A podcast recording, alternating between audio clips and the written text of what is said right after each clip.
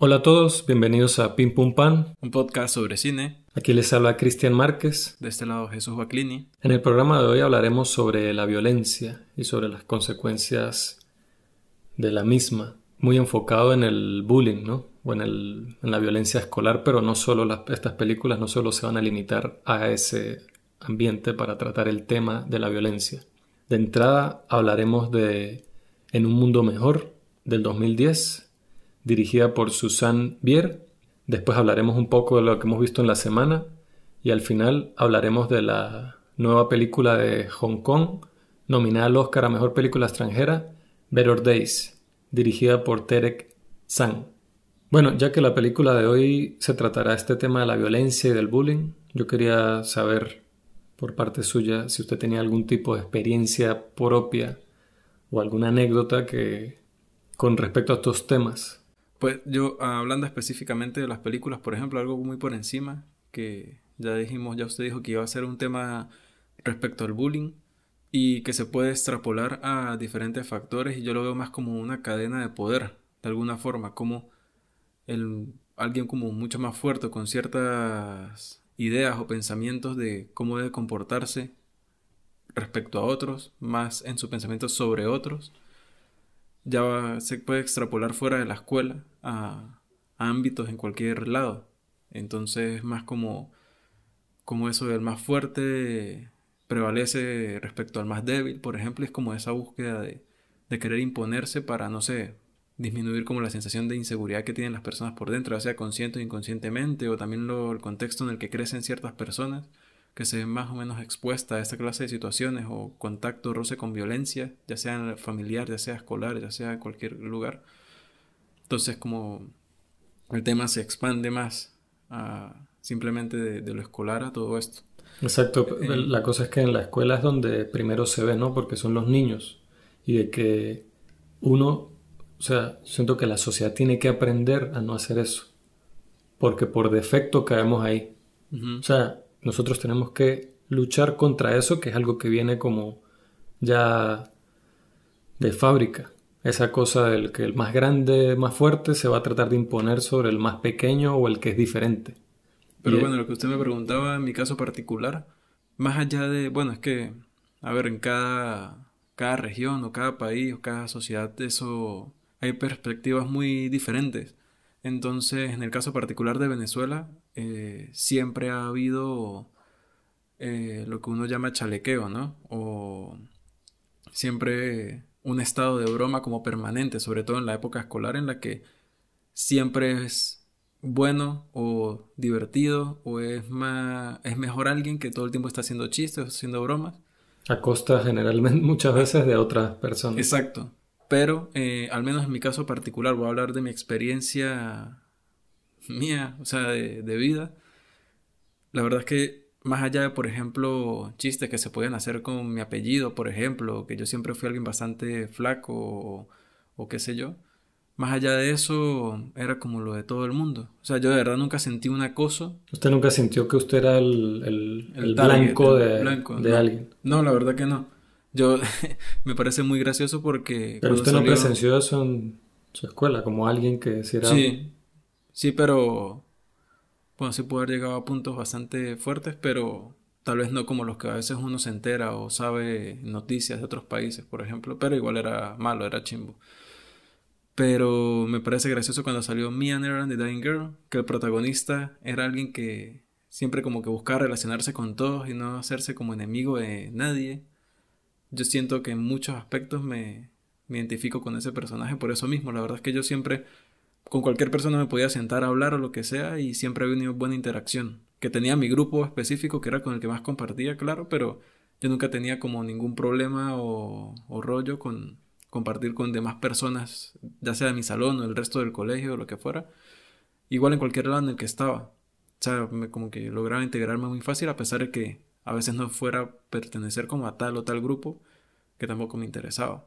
Pero tal vez por eso realmente tampoco fui como eh, un blanco fijo de, de algún grupo o lo que sea. Realmente nunca padecí como nada de eso.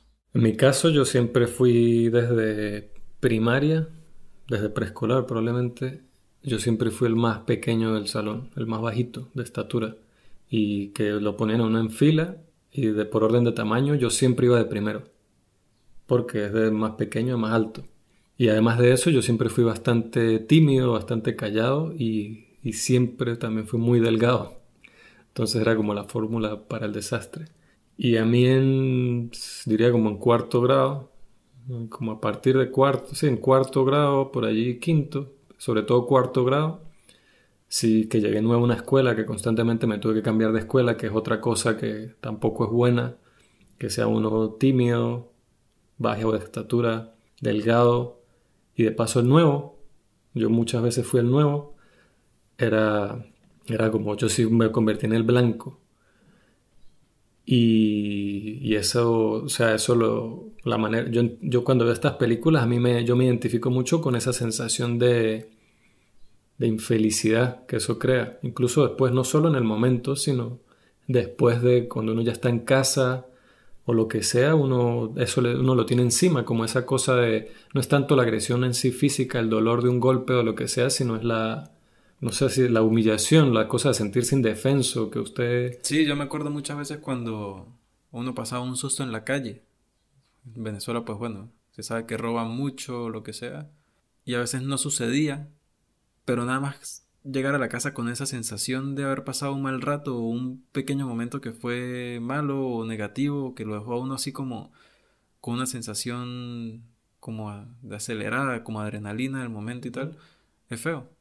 Es una sensación que queda ahí, es un peso. y, también lo de ver al, a la persona, al atacante o al victimario, tomar eso como un juego, como un chiste y, el hecho de usted ver a todo el mundo alrededor que no hace nada, que usted está siendo como víctima en medio de un salón o en un, en un parque de recreo y, y eso es la cosa de que usted sabe que a pesar de que usted esté rodeado de gente y probablemente todos piensen que lo que está pasando no está bien, o les da igual, o les causa gracia, o simplemente se sienten alegres de que ellos, yo soy la víctima y no ellos. Y entonces mantienen como la distancia.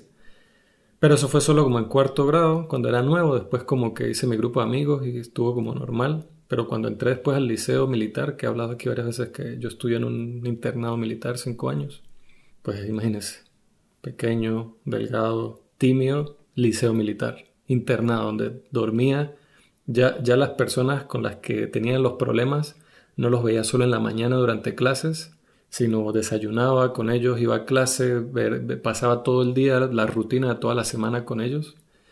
Y era, pues, imagínese, era estar encerrado en un sitio con, con una persona que, que, lo veía usted como una especie de, no sé, un juguete que prácticamente, que lo ve en cualquier sitio y ¡pum! le hacía algo. Me pasó particularmente en segundo año, Segundo año en Venezuela sería como, o sea, yo tendría como 12 años y había este tipo que tenía mi edad. 13. Yo tenía 12. Había este tipo que tenía mi, era mayor porque había repetido, pero era un carajo que parece que se hubiera desarrollado a los 6 años. O sea, un tipo así gigante así. Era muy mal estudiante, pero era este típico tipo muy grande así el salón y él simplemente era eso, era me veía entrando al pelotón, a los dormitorios le decíamos pelotón, y me agarraba así de la, de la guerrera, de la camisa del, uniforme y me ponía así contra la pared, como que a, ver qué podía hacer yo, y él solo como para... Yo, ve, yo ahora pensándolo es como que él veía, este, este niño es súper pequeño, es de mi edad, pero es súper pequeño y yo lo puedo levantar con un solo brazo. Como que él eso era como que algo divertido para él. Y pero también mirando en retrospectiva, hay algo de culpa mía en el sentido de que yo no era el único bajo de estatura. Habían incluso, yo empecé a crecer y habían unos más pequeños que yo, pero es un tema de actitud, un tema de cómo usted se proyecta, cómo camina, cómo habla, cómo responde a ciertas situaciones. De que ese tipo de personas siempre buscan como objetivo al más, que ven más débil. Y no necesariamente que físicamente se ve como el más débil, sino como su lenguaje corporal, cómo se expresa, todo eso yo más grande cuando empecé a hacer artes marciales y yo pensaba, ya el que se meta conmigo, ya, ya va a ver lo que le va a pasar. O sea, yo tenía esa mente, ¿no? Que es inmaduro, ¿no? En artes marciales más bien, más bien le enseñan lo contrario. Pero a partir de que empecé en artes marciales, más nunca nadie se metió conmigo. Y yo me sorprendió. Yo pensaba en aquel entonces que era casualidad, pero no es casualidad, simplemente que estar metido en eso me dio a mí la seguridad y la confianza, una seguridad y confianza que yo proyectaba. Yo no era consciente de eso, pero yo ya me movía diferente, hablaba diferente, me expresaba diferente. Entonces como que tenía mi puesto y se dejaron de meter con uno que creo que cuando se habla de bullying se habla mucho de la persona que del agresor y de lo mal el mal el mal que hizo el agresor, pero también creo que es importante señalar lo que en esos en esas situaciones son las víctimas, lo que ellos pueden hacer para no ser víctimas porque muchos hay casos en donde simplemente es un agresor que quiere joder a quien sea y lo jode, pero yo diría que en la mayoría de los casos eh, la víctima también tiene algo importante que aprender. Y a ver... Eh, Oye, eh, respecto a eso, no... La víctima para mí nunca es culpable. Pero eso ya va traspolado más a una, una conversación sobre la sociedad y todo esto. A mí, me parece, a mí me parece que es que decir que es culpable o no, en, ese, en esos casos, a mí lo que me parece es que hay que ser como... esto es terreno delicado. Hay que ser o sea, yo no puedo pensar de una manera idealista en mi vida. Yo no puedo eh, salir a la vida con una expectativa de que no todo el mundo tiene que ser correcto y perfecto. Yo tengo que estar claro, por lo menos en Venezuela o en un liceo militar o en donde sea, en la sociedad en la que vivo y en el entorno en el que vivo. Claro, obvio. Es como pensar, a ver, eh, porque es mi culpa que me hayan robado el teléfono. Ok, lo saqué en la calle. Y para todo el mundo es culpa mía. Exacto. Cuando, pasa mucho eso exacto. Cuando realmente culpas de la sociedad que hace que existan eh, estos seres que hacen eso ni siquiera por necesidad, sino lo hacen porque pueden y ya, cuando eso no debería suceder. Pero Entonces sí es ese tema de, que uno tiene que salir el día a día a la calle sabiendo en qué contexto está, pero igual es triste no en un contexto ya de sociedad que esas cosas igual suceden y por eso justificar el hecho de que la víctima tenga que ser culpable, o sea, eso No, pero incluso a mí me parece distinto el caso del bullying porque me parece distinto a lo de la delincuencia, que se puede relacionar mucho porque la delincuencia también es un tipo de bullying, pero hay un tema de actitud de uno, que uno tiene que desarrollar como una piel, como una, no sé si decirle, como una escama. Yo cuando era muy pequeño, yo me acuerdo que lo que usted está diciendo, ¿no? El chalequeo. ¿Cómo, cómo definiría chalequeo para...? Molestar a alguien, echar broma. Eh. Just kidding, no sé. Exacto, como la, cosa de estar bromeando constantemente, metiéndose con sus amigos. Pero son términos que se usan para justificar algo que no, pero, en muchos aspectos... No, pero eso está bien. A mí no me parece que el chalequeo esté mal. No, el, no. El chalequeo es parte de una interacción normal de amigos. Sí, sí, sí. Lo que digo es cuando ya pasa a temas en los que ya deja de ser chiste. No, pero me, me refiero a que... Pero eso también tiene mucho que ver con uno. ¿Hasta qué punto para uno deja de ser un chiste? Eso tiene mucho que ver con uno. Hay, yo creo que hay un límite que es, indefin es indiscutible que, es donde se pasaron, ¿no? Pero en mi caso, por lo menos, yo cuando estaba en primaria y, en, los primeros años de secundaria, yo tenía la piel muy fina en ese sentido. Entonces a mí medio me decían algo que era un amigo que simplemente se estaba metiendo conmigo en ese chalequeo y yo me lo tomaba muy personal y me ofendí y me molestaba y me iba a mi cama molesto con rabia y después me di cuenta de que cuando uno cae en cuenta de que no era solo hacia mí, sino que todos se tratan de esa manera y es un tipo de interacción, uno se deja de tomar las cosas personales y me di cuenta que ya no me pasaba eso. Me dejó de pasar eso de que yo me sentía con esa rabia y como con ese rencor cuando me hacían esas cosas porque no es en serio, o sea, jodiendo, es echando broma. Como También depende mucho del tipo de relación, el tipo de persona. Hay gente que es muy extrovertida y ya de entrada lo está conociendo usted y ya lo está empezando a tratar así, que bueno, al menos a mí particularmente no me gusta.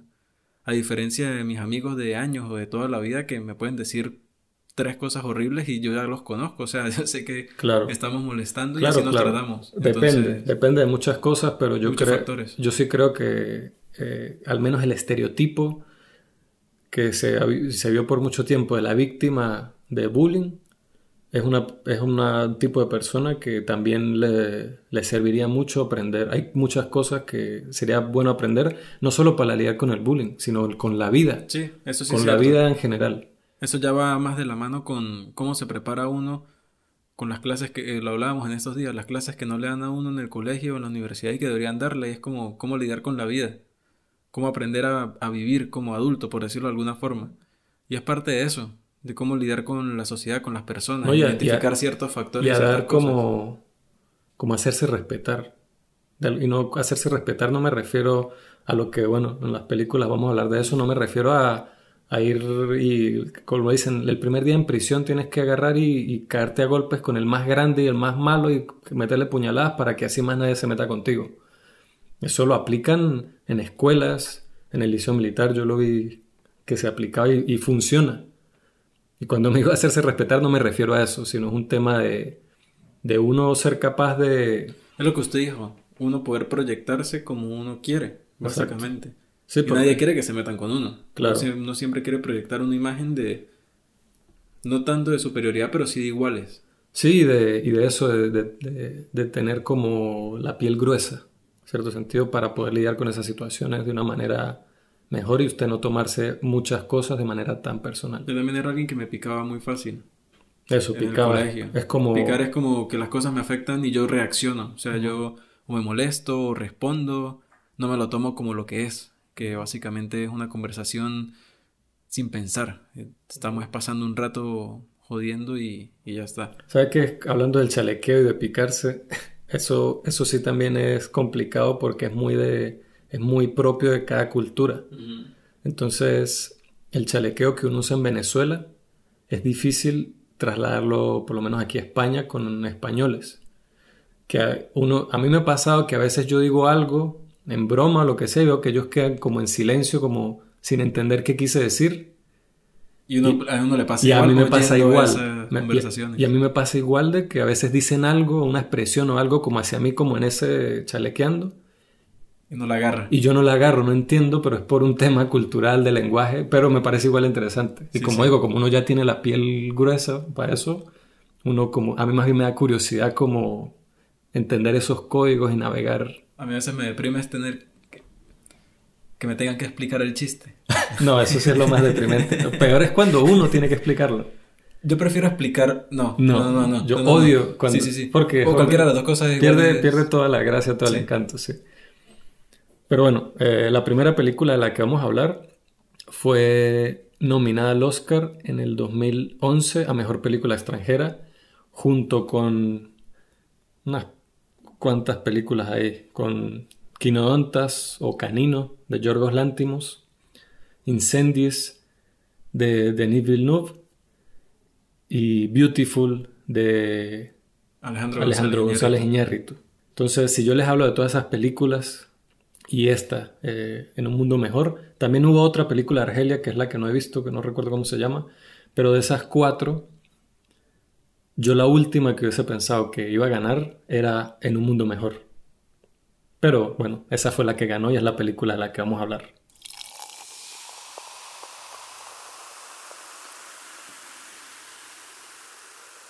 En un mundo mejor, del 2010, dirigida por Susan Bier Leo la sinopsis. Las vidas de dos familias danesas se cruzan y nace una amistad extraordinaria pero arriesgada. Bastante simple. ¿Qué opina de En un mundo mejor, McCleany? Yo esta película la vi hace bastantes años. No la vi cuando salió. Obviamente no estaba en esa época de... Empecé a ver películas más seriamente mucho después. Pero me acuerdo que aquella vez que la vi fue una película que me gustó bastante por la forma en cómo habla, los temas que habla, en este caso del bullying, y cómo no solo se queda con el escolar o con el de los niños, que tenemos la imagen de un niño que se proyecta de una forma que lo hace ser más respetable de alguna manera, y el otro que no se proyecta de la forma en que tal vez debería para que no le pase lo que le pasa. Y en, en el caso de esta película me parece particularmente que ese otro niño no es un tema de proyección es simplemente que hay un niño más grande. Este tiene, ¿cómo se llama? Los aparatos estos en la boca. Marcus Rigard, que el papel del personaje es Elías. E, esos aparatos en la boca son, eran de él de verdad. Entonces ella escribió eso en el personaje porque tendría lógica que si él eh, sufriera, fuera víctima de bullying, sería por esa característica. Entonces ella incorporó eso en el guion. Pero él en realidad es bastante amistoso y amigable y, y habla, ¿no es, es que es como todo en el colegio. A veces uno tiene una imagen demasiado estúpida de alguien nada más por cómo se ve. Y ese puede ser la peor persona que uno se puede imaginar o todo lo contrario, o lo que sea. Pero uno siempre, o al menos cuando uno es niño, adolescente o lo que sea, uno se queda más que todo con esa impresión A veces uno igual de adulto peca de eso un poco. De juzgar a alguien por, por, cómo se ve y al final uno termina siendo muy estúpido. Entonces estas películas me parecen muy buenas porque están, o sea, nos muestran una variedad de personas, de personajes, que son muy diferentes entre sí, pero todos están pasando de alguna forma por lo mismo, en escalas diferentes. Está la historia de Elías, que sufre acoso en la escuela, y llega este niño nuevo, que es Christian, y él tiene una percepción de todo muy diferente. Es alguien como más directo, es más frontal. Él dice eso está mal y está mal y voy a hacer algo al respecto. O esto está bien, bien. O sea, es alguien que no, a pesar de que lo aconsejan o le dan mensajes importantes o buenos, él igual como que los agarra, pero no lo terminan de convencer del todo. O sea, su visión siempre como que prevalece bastante firme y eso se lo transmite de alguna forma a Elías, pero creo que igual los dos no se saben medir uno hacia un lado, el otro hacia el otro. Por eso de alguna forma la película llega a consecuencias un poco caóticas. Pero está el papá de Elías, que es un médico que me gusta mucho cómo empieza la película. Es un médico, la película empieza con él, un médico en un país africano eh, que lidia en un ambiente rural con enfermedades. La gente está enferma o sufre heridas. Y conocemos de mujeres que llegan con el abdomen abierto desde la pelvis, o sea, heridas de conflictos y de enfrentamientos con, vamos a decir, como guerrilla o grupos armados de esa zona. Entonces luego vemos que él viaja y nos damos cuenta que es el papá de Elías y toda la interacción familiar, nos damos cuenta que está en una especie de transición de divorcio con, con su esposa, con la mamá de Elías, y aparte también conocemos previamente a Christian y al papá, los conocemos en el velorio de su mamá, o sea, su mamá acaba de morir y ellos ambos están lidiando con eso, estaba enferma. Entonces, vemos más que todo este, este tema del bullying con los dos niños, con Elías y Christian, como Elías lo sufre y Cristian lo puede empezar a sufrir, pero él toma cartas en el asunto.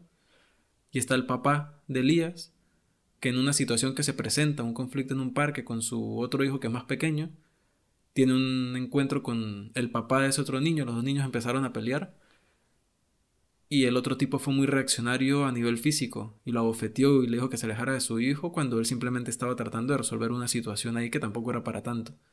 Que por cierto, el, actor que interpreta al papá de Christian, Ulrich Thompson, yo siempre lo recuerdo es por Festen, él es el protagonista de Festen. Y el, y el padre del niño en el, el que le mete la cachetada al papá, a Anton, al papá de Elías. El violento. Ajá, es que sale muy poco en la película, pero ese actor es un actor danés muy famoso, se llama Kim Bodnia, y él sale en una serie que es muy buena que se llama eh, Brunnen, como El Puente, una serie danesa. ¿De qué año es? Bronen creo que salió como en el 2011, si no me equivoco, quizás un poco antes, 2010. Sacaron, hay un, de hecho hay un remake de esa serie en Estados Unidos con Diane Kruger. Ok. interesante. Bueno, salió entonces cerca de la película, de esta película. Sí, sí, sí. Eh, eh, tiene un elenco desde un punto de vista de talento escandinavo top. No, las actuaciones son geniales. Desde los niños y los adultos me parecen geniales. Entonces, en ese caso, ya nos están mostrando dos caras de lo que es el bullying o la búsqueda de imposición de una persona sobre otra. Variapintas razones pueden existir, pero en este caso es como la diferencia, la diferencia en cómo lo afronta cada uno. Este es un tipo adulto, ya tiene familia, trabaja, es médico, viaja, y unos niños que están empezando a vivir básicamente y cómo lo asimila cada uno. Entonces, este tipo busca eh, como inculcarles a ellos el, que él no reaccionó de manera violenta, pero porque de alguna forma estaría quedando igual que él. Y él no quiere eso.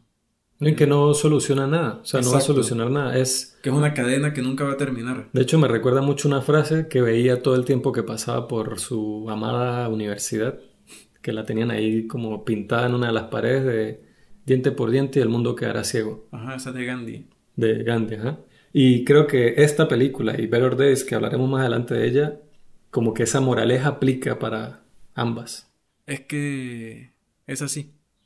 Porque es que me parece muy curioso y muy bueno cómo la película juega con, al menos conmigo lo hizo, para hablar de ese tema. Porque eh, empezando la película uno ya ve cómo este bully de la escuela se mete con ellos, le lanza la pelota a Christian y le revienta la nariz. Y uno ya ve a ese muchacho como alguien que uno quiere que, pague por eso. Uno mismo cae en esa, en esa, en ese hoyo, en ese hoyo de que yo quiero que le pase algo malo a este muy visceral. Entonces, un poco más adelante, que sucede algo así, uno se siente complacido, uno dice sí, o sea, como que se lo merece y tal. Y luego, eh, cuando sucede lo del papá y el mensaje que él quiere dar y todo esto, uno se da cuenta de por qué. O sea, uno cayó en eso mismo, no soluciona nada. Eso que pasó no solucionaba nada. Solucionaba más que luego más adelante uno ve como Christian y ese muchacho de alguna forma empiezan a tener una interacción que lo ve no muy poco, pero ya no es este bullying, sino que ya hay un reconocimiento. Pero que, por cierto, eso es muy real, eso me parece muy real, yo no recordaba eso de la película. Es una pequeña escena cuando Christian simplemente ve a este, a este otro muchacho que antes los había molestado a ambos y le da la mano y los saluda así como un amigo. Y yo presencié eso en el liceo militar y tengo amigos, incluso Daniel, mi compañero de piso, él, tiene una historia muy cómica de, alguien que, era más grande que él, que, lo, que era como un abusador, que un bullying, un bully que lo quería joder. Y hasta el día que le dio cara y le, como que se le cuadró para darse puños con él, desde ese día ese chamo le agarró respeto a Daniel y después de eso se hicieron muy buenos amigos. Ah, bueno, men, yo creo que le contaste esa historia que la había hablado al principio, pero es que no me acordaba. Porque es que es una historia que yo conozco porque me la cuentan mis tíos y mi mamá pero no que yo la tenga de recuerdo, de un, el hijo de unos amigos de la familia, éramos tres, entonces estaba el más grande y nosotros dos, el otro muchacho y yo, que teníamos la misma edad. Entonces este grande siempre se metía con este otro y este otro conmigo. Literal, era una cadena porque cada uno era más grande que el otro. Entonces, todos esos problemas se solucionaron. Definitivamente fue cuando el más pequeño le respondió a ese otro. Y también fue una cadena en retroceso. Y desde ese momento no volvió a pasar más nada. Pero entonces si uno se pone a analizar qué, cuál es el mensaje, porque la, la violencia no lo es. O sea, hay un, es un tema que va más allá de simplemente agredir al otro o de darle su merecido, sino es una cuestión de identificación. Ahí está, por ejemplo, la circunstancia que esa parte yo no me acordaba hasta que empezó a suceder en la película, que es un poco más adelante, cuando el médico está otra vez de vuelta en, este, en África y está lidiando con todo esto, y en un punto él tiene que atender médicamente a alguien que cuyo entorno, toda esta población, ha sufrido mucho por esa persona. Que le dicen el jefe, el, gran jefe. Big Man. Big Man, el gran hombre. Es como el, jefe de una de esas guerrillas que ha hecho cosas terribles. Entonces él, está ahí en una diatriba. Que el, doctor ha, tenido que tratar a muchísimas víctimas de las fechorías de este hombre. Exacto. Y ahora él tiene que cuidar, tratar de. Y yo, yo lo entiendo porque es, él es médico. O sea, él tiene que salvar las vidas que pueda salvar. Y él está claro de eso. Que le dicen, pero ¿por qué lo vas a ayudar? Las enfermeras no lo quieren ayudar. Y él lo hace. Eso me parece. O sea, es un personaje con una visión. O sea, está claro. Pero también me parece bien que ellas no lo ayuden. Sí. Yo, estoy, yo las entiendo, o sea, completamente. Es que si él hubiese decidido no hacerlo, igual estaba bien. O sea, es una cuestión de, de que la moral en esos aspectos va de un lado o de otro y ambos... Sí, o sea, no hay una línea, está como en un espectro ahí de moral que uno no... Exacto. Pero, ok, es una persona que está necesitada de asistencia médica, se le da. Pero cuando es una persona que a pesar de todo eso, no le hace clic a esos cambios como lo vimos antes, eh, el conflicto con los muchachos, o este tipo, el que agredió al papá de Elías, que al final, bueno, igual no nos muestran qué sucede después con él, pero uno sabe que igual la pasó mal por, por las circunstancias. Entonces eso, cuando la persona no, no hace clic o no cambia o no se da cuenta de, esa, de verse en ese espejo, es cuando realmente las consecuencias le caen encima o ocurre eso de, de que realmente no hay evolución. Y va a seguir siendo, como decía el papá de Elías, él es simplemente un idiota y es un perdedor. Y siempre lo va a seguir siendo. Porque no usa la violencia para resolver Pero es curioso eh, porque tenemos la perspectiva de Christian, que es este niño como muy... que tiene como mucha rabia y mucho... Rencor. Rencor dentro por las cosas que ha pasado, porque su mamá murió de cáncer, tiene una relación bastante problemática con su padre, que a pesar de que trata de acercarse a él, Christian está completamente cerrado y de hecho es agresivo con el padre. Pero él le dice, él le dice, él perdió, nosotros ganamos porque él es un perdedor. Y Cristian dice, yo no creo que él crea que perdió. O sea, Cristian en su cabeza tiene él tiene, él necesita una lección y no se la hemos dado. Hay que darle una lección a ese tipo. Y el eh, Anton, el papá de Elías, como que trata de, no, o sea, eso no va a solucionar nada más. La violencia, violencia más violencia no da igual paz, nunca. Pero usted ve que Cristian tiene que aprender eso por las malas, ¿no? A los coñazos, Sí. básicamente.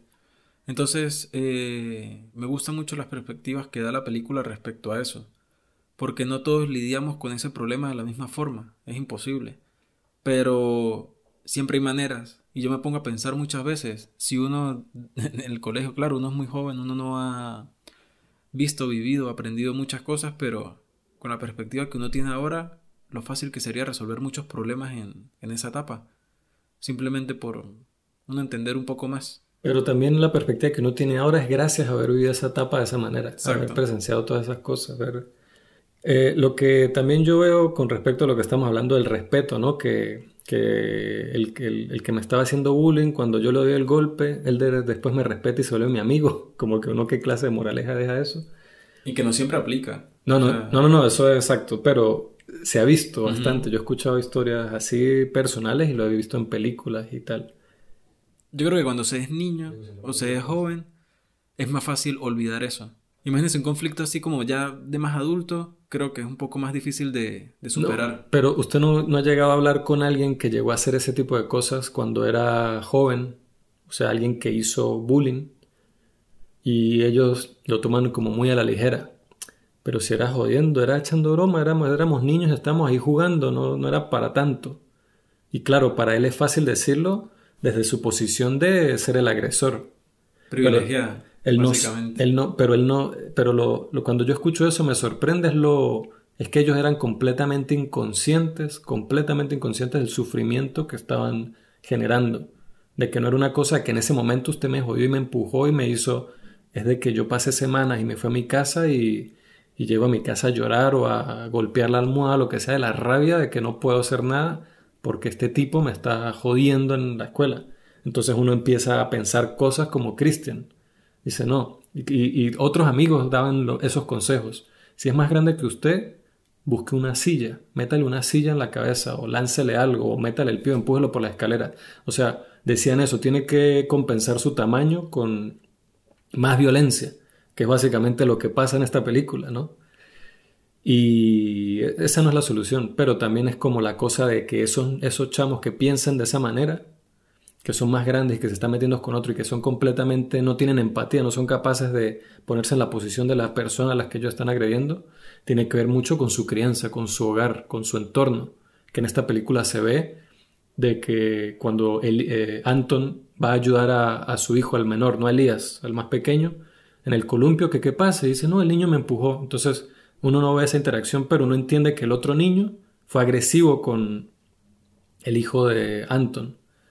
Y entonces cuando llega el padre, que le mete una cacheta de una vez a Anton, no toques a mi hijo, y, al, y agarra al niño pequeño y lo zarandea y lo trata así súper agresivamente, y usted se da cuenta, ese niño es un potencial agresor. Claro. Porque todo lo que ha tenido en su casa, el ejemplo que ha tenido y la manera en que lo han tratado, ha sido de una manera agresiva. Hay un capítulo de Louis, yo no sé si usted ha visto No. Louis, esa serie. No, bueno. Piensen lo que piensen sobre Louis C.K. y sobre el comediante por, por la polémica que hay con él, pero la serie Louis, de serie de comedia, a mí me parece una de las cosas más brillantes en el género de comedia que salieron en la última década. Esa serie creo que empezó en el 2010. Y tiene un capítulo en particular que es sobre, sobre ese tema, sobre el bullying. Y él en un momento, es un- él es un tipo de, vamos a ver si lo puedo resumir rápido. Él es un tipo de cuarentón que sale en una cita a ciegas. Uno lo ve constantemente durante la serie tratando de conectar con, porque es un padre divorciado y está buscando como una mujer con quien salir, tener una relación con una mujer pero no tiene suerte. Entonces vemos este capítulo donde al fin vemos que tiene química y está interactuando con esta mujer y está comiendo con ella y está en un restaurante, pero en el fondo del restaurante hay un- unos muchachos como unos adolescentes gritando y haciendo un alboroto y tirando cosas y tal. Y él ve que la mujer está como molesto, y pero estos muchachos nadie los va a mandar a callar. Y Louis por un momento mira por encima del hombro y usted ve que él dice, Yo aquí voy a ser el... I'm the guy. Soy el tipo. Soy el tipo que tiene los pantalones y le va a decir y se, y se voltea y dice, hey, ¿pueden hacer silencio? Y los muchachos, ustedes que se callan. Y Luis se vuelve a acomodar en su silla y usted que se siente como que, soy, soy lo máximo. O sea, me... Y se siente y sigue hablando con ella, pero usted ve, está el plano donde vemos a Luis y vemos detrás a los muchachos que se empiezan a acercar. Y se acercan los tres muchachos de una apariencia así bastante agresiva. Listo, ¿qué, ¿qué, me dijiste, old man? Como, ¿Qué me dijiste, gordo, viejo? dice, no, coño, estamos aquí todos en un restaurante, por favor, que se podían hacer silencio. Dice, ¿por qué no me lo dices aquí en la cara así como me lo dijiste hace rato? ¿Quieres que te reviente a coñas? Y el muchacho lo amenaza, le muestra los nudillos que los tiene así reventados. dice, mira, esto fue de un tipo que también tenía la boca muy grande ayer y le dejé los dientes tirados en toda la acera. Y Luis se queda callado así, se, usted ve que se encoge. Y el muchacho, ah, eso es lo que creía. Y se va. Ah, perdedor, que no sé qué, poco hombre, le dice, lo insulta, lo, lo deja por el piso, enfrente de, de esta cita con quien él estaba teniendo éxito al fin. Y uno como espectador era como que al fin y no. Entonces la, el que así, ah, como que usted ve que no es capaz de darle la cara a la mujer con la que está saliendo. Y él dice, no te preocupes, o sea, esos son unos niños, son unos idiotas, no, no le pares. Pero después ella dice, que es muy propio de la serie, que es así como muy satírica, dice, ¿sabes qué? Tengo la conciencia total de que lo que ellos hicieron, lo que tú hiciste está bien, de no actuar y de simplemente no alimentar y no ser agresivo al respecto, y que lo que esos niños hicieron es completamente eh, inmaduro, violento, innecesario y está mal, pero no puedo evitar que ahora mi atracción hacia ti es cero. Y ahora no siento por absolutamente ningún tipo de deseo ni de ganas de estar contigo porque me parece que te desenmasculiza, ¿Cómo es la palabra? Como que básicamente te cortaron las bolas aquí, figurativamente, y ya no, no hay nada en ti que ahora me pueda atraer. Ella se lo dice así, ¿no? Que, es exagerado porque es una serie de comedia que es muy así como un poco surreal. Y él queda como que ella, usted ve que ella agarra el bolso y él le dice, tranquila, te puedes ir. Y ella, oh, gracias, y se para y se va y él queda solo comiendo ahí. Entonces después él sale solo del restaurante todo deprimido y ve por la calle al muchacho que le mostró los nudillos reventados y empieza a seguirlo. Y lo sigue hasta, hasta su casa, lo sigue todo el capítulo, él lo sigue en el metro, por la calle tal, hasta que el muchacho llega a su casa. Y Luis llega a la casa y toca la puerta. Y abre la puerta un tipo así grande, como con franelilla, así como un aspecto también muy agresivo. ¿Qué pasa? ¿Qué quiere? ¿Quién es, quién es usted? No queremos comprar nada. Dice, no, no, no, solo quería decirle que, quería saber si podía hablar con ustedes, que tuve un altercado hace rato con su hijo. ¿Qué, qué, qué? Con, que tuvo un altercado. Y llama a José, no se llama al, hijo, José, ve acá. Y, llega José, el chamo que, amenazó a Luis hace rato, pero así como un pajarito. ¿Qué pasó, papá? Y lo agarra así como de, la oreja. ¿Qué pasó? ¿Otra vez estás metiéndote en problemas? ¿Qué hiciste a este tipo? Y Luis le dice, Dios, pero no, solo quiero hablar, no era para que lo trate y dice usted, ¿qué a estar diciendo tú cómo, cómo tratar, cómo criar a mis hijos? Y empuja a Luis y agarra al hijo y le mete una cachetada. ¡Pah! Dice, entra fuera aquí, no queremos nada. Y le cierra la puerta a Luis en la jeta y se escucha dentro que le agarra como a coñazos al muchacho. Y ahí Luis se va y ahí termina el capítulo. Entonces uno queda como que da toda esa o sea, da como toda esa vuelta del lo hace es una literalmente una montaña rusa de emociones como uno se siente en todo ese capítulo de impotente de esa rabia, pero al final lo hacen a uno entender de dónde viene toda esa agresividad y toda esa violencia. Entonces, eh, esa, serie es muy buena y usted y uno puede ver los capítulos sin tener que haber visto toda la serie porque son como sketches. O sea, todo ese capítulo habla de es un círculo. Por ejemplo, Louis ahí a pesar de que no él no hizo nada al respecto a nivel físico. Igual provocó que esa bola siguiera rodando. Nada más yendo allí a, a la casa. De alguna forma. Porque en ese, al menos en ese punto generó más violencia. A mí me parece que esa violencia él no la generó. Esa violencia siempre estaba ahí. Él lo único que hizo fue que la presenció. Pero el, el que haya ido o no, igual esa violencia está en esa casa constantemente. Pero para él es mejor porque la entiende. Que eso me parece uno y yo esencial para resolver cualquier conflicto. Yo me pongo, yo exacto, hay que entender, hay que tener la posibilidad de no, de no tomarse las cosas a veces tan personales y como tan y entender, darse, darse la oportunidad de entender a la otra persona. Yo me pongo a pensar en las personas que me agredieron a mí cuando estaba en el liceo. Y yo pienso en, en eso, digo, probablemente este pana, y de hecho lo sé, sé en parte que uno de ellos tenía, venía de un entorno familiar súper eh, difícil, súper complicado, a diferencia del mío, que yo más bien tuve la suerte de estar en un entorno familiar bastante seguro y amoroso y todo esto. Pero si uno entiende eso, no es que lo justifique al 100%, pero hay un entendimiento, hay una razón. Cuando usted ve como esa violencia sin razón y sin nada, es cuando usted de verdad como que eso lo, lo a mí al menos me atormenta más. Yo necesito entender las cosas y ese capítulo de Louis a mí me ayuda como a entender ciertas cosas y el mismo Louis, usted ve que él hace como las paces con la situación en su cabeza. Agarrando ese punto de, de referencia y volviendo a, en un mundo mejor a la película, que al final la búsqueda de esa de esa venganza, porque al final es eso. Es violencia, venganza, violencia, venganza.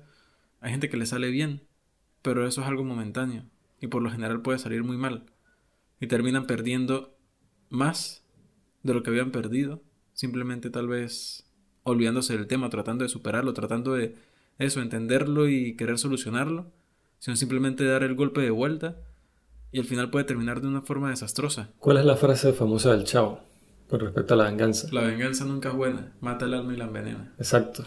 Porque así usted, usted logre cometer la logre, seas exitoso en esa venganza. ¿Eso que le va a quitar todos los males usted se va a sentir libre? No. De hecho, hablando de venganza, Havnen, que es el nombre original en danés de la película, quiere decir venganza en danés.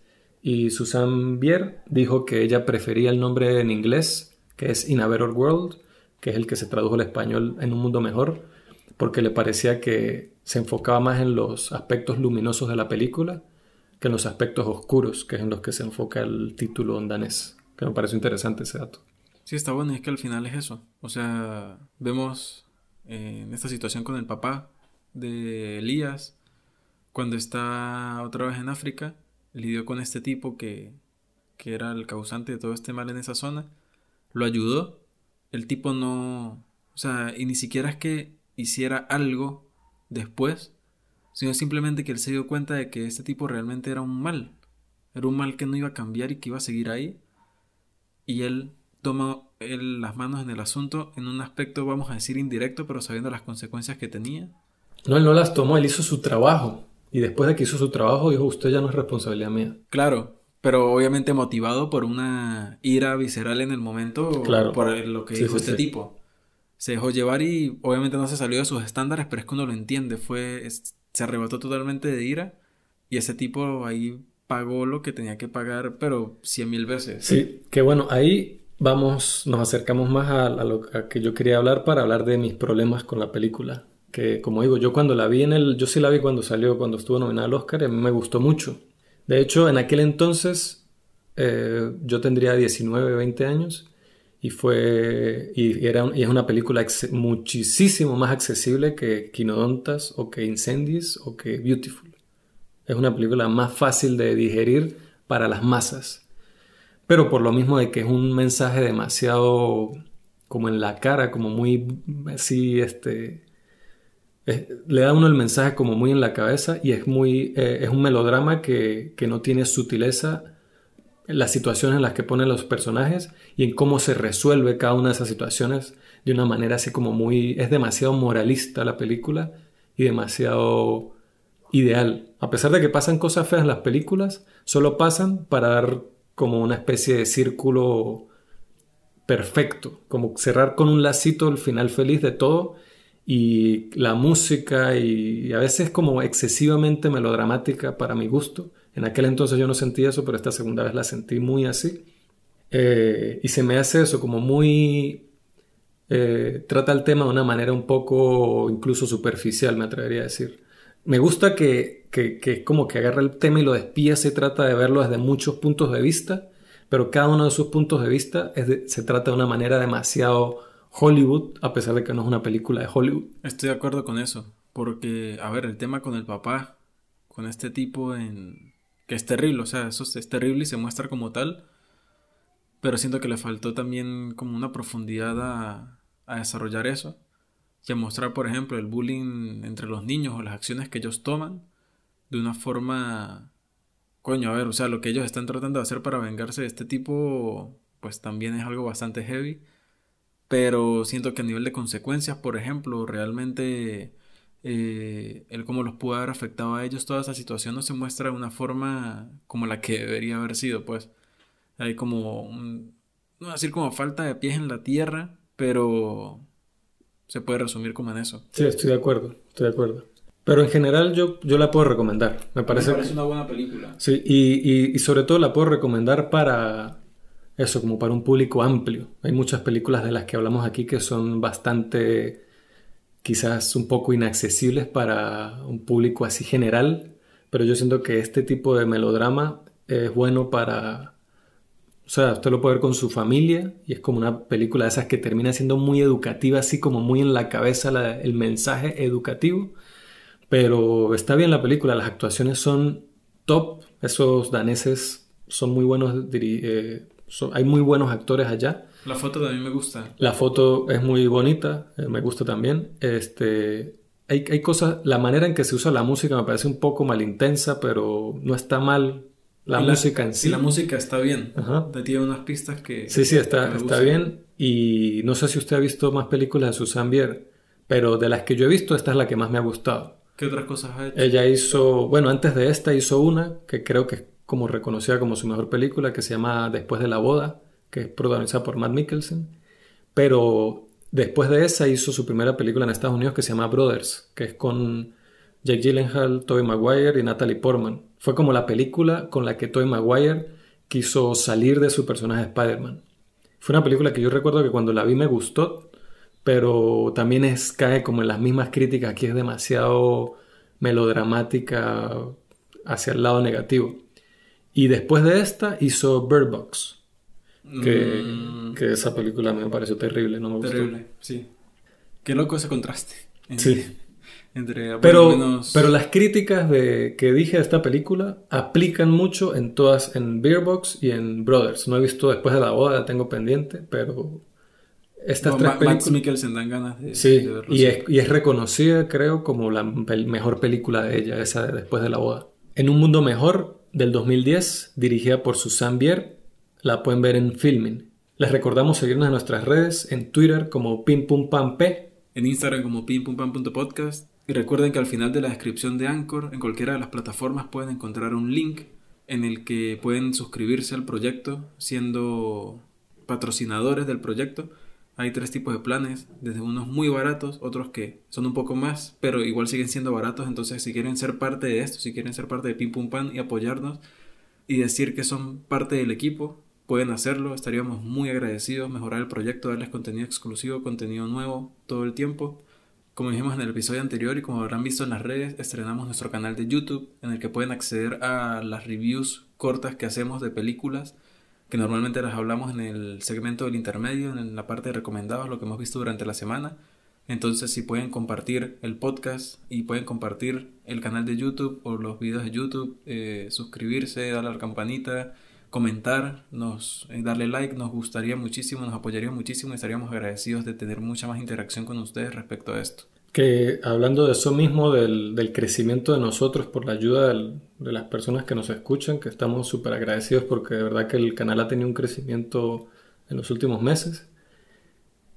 Y ahora estamos probando un nuevo como setup donde me imagino que se debe escuchar alguna diferencia si, si la notan, si les parece que está bien, mal, mejor o peor, nos gustaría como algún tipo de feedback, pero con el apoyo de ustedes podemos ir mejorando más y más. Y aparte que nosotros hemos aprendido muchísimo con cada episodio, a ver si oyen las, las conversaciones que teníamos, que van a ver en el episodio, en los primeros episodios, comparados con ahora, hay un contraste allí, pero lo bueno es que siempre el contenido, creemos, ha sido bastante Sí, positivo sí. por los, los, comentarios que hemos recibido, la Sí, gente siempre está muy agradecida por esos puntos de vista que siempre damos y que compartimos con toda la audiencia. Así es. Ahora hablaremos un poco de lo que hemos visto en la semana.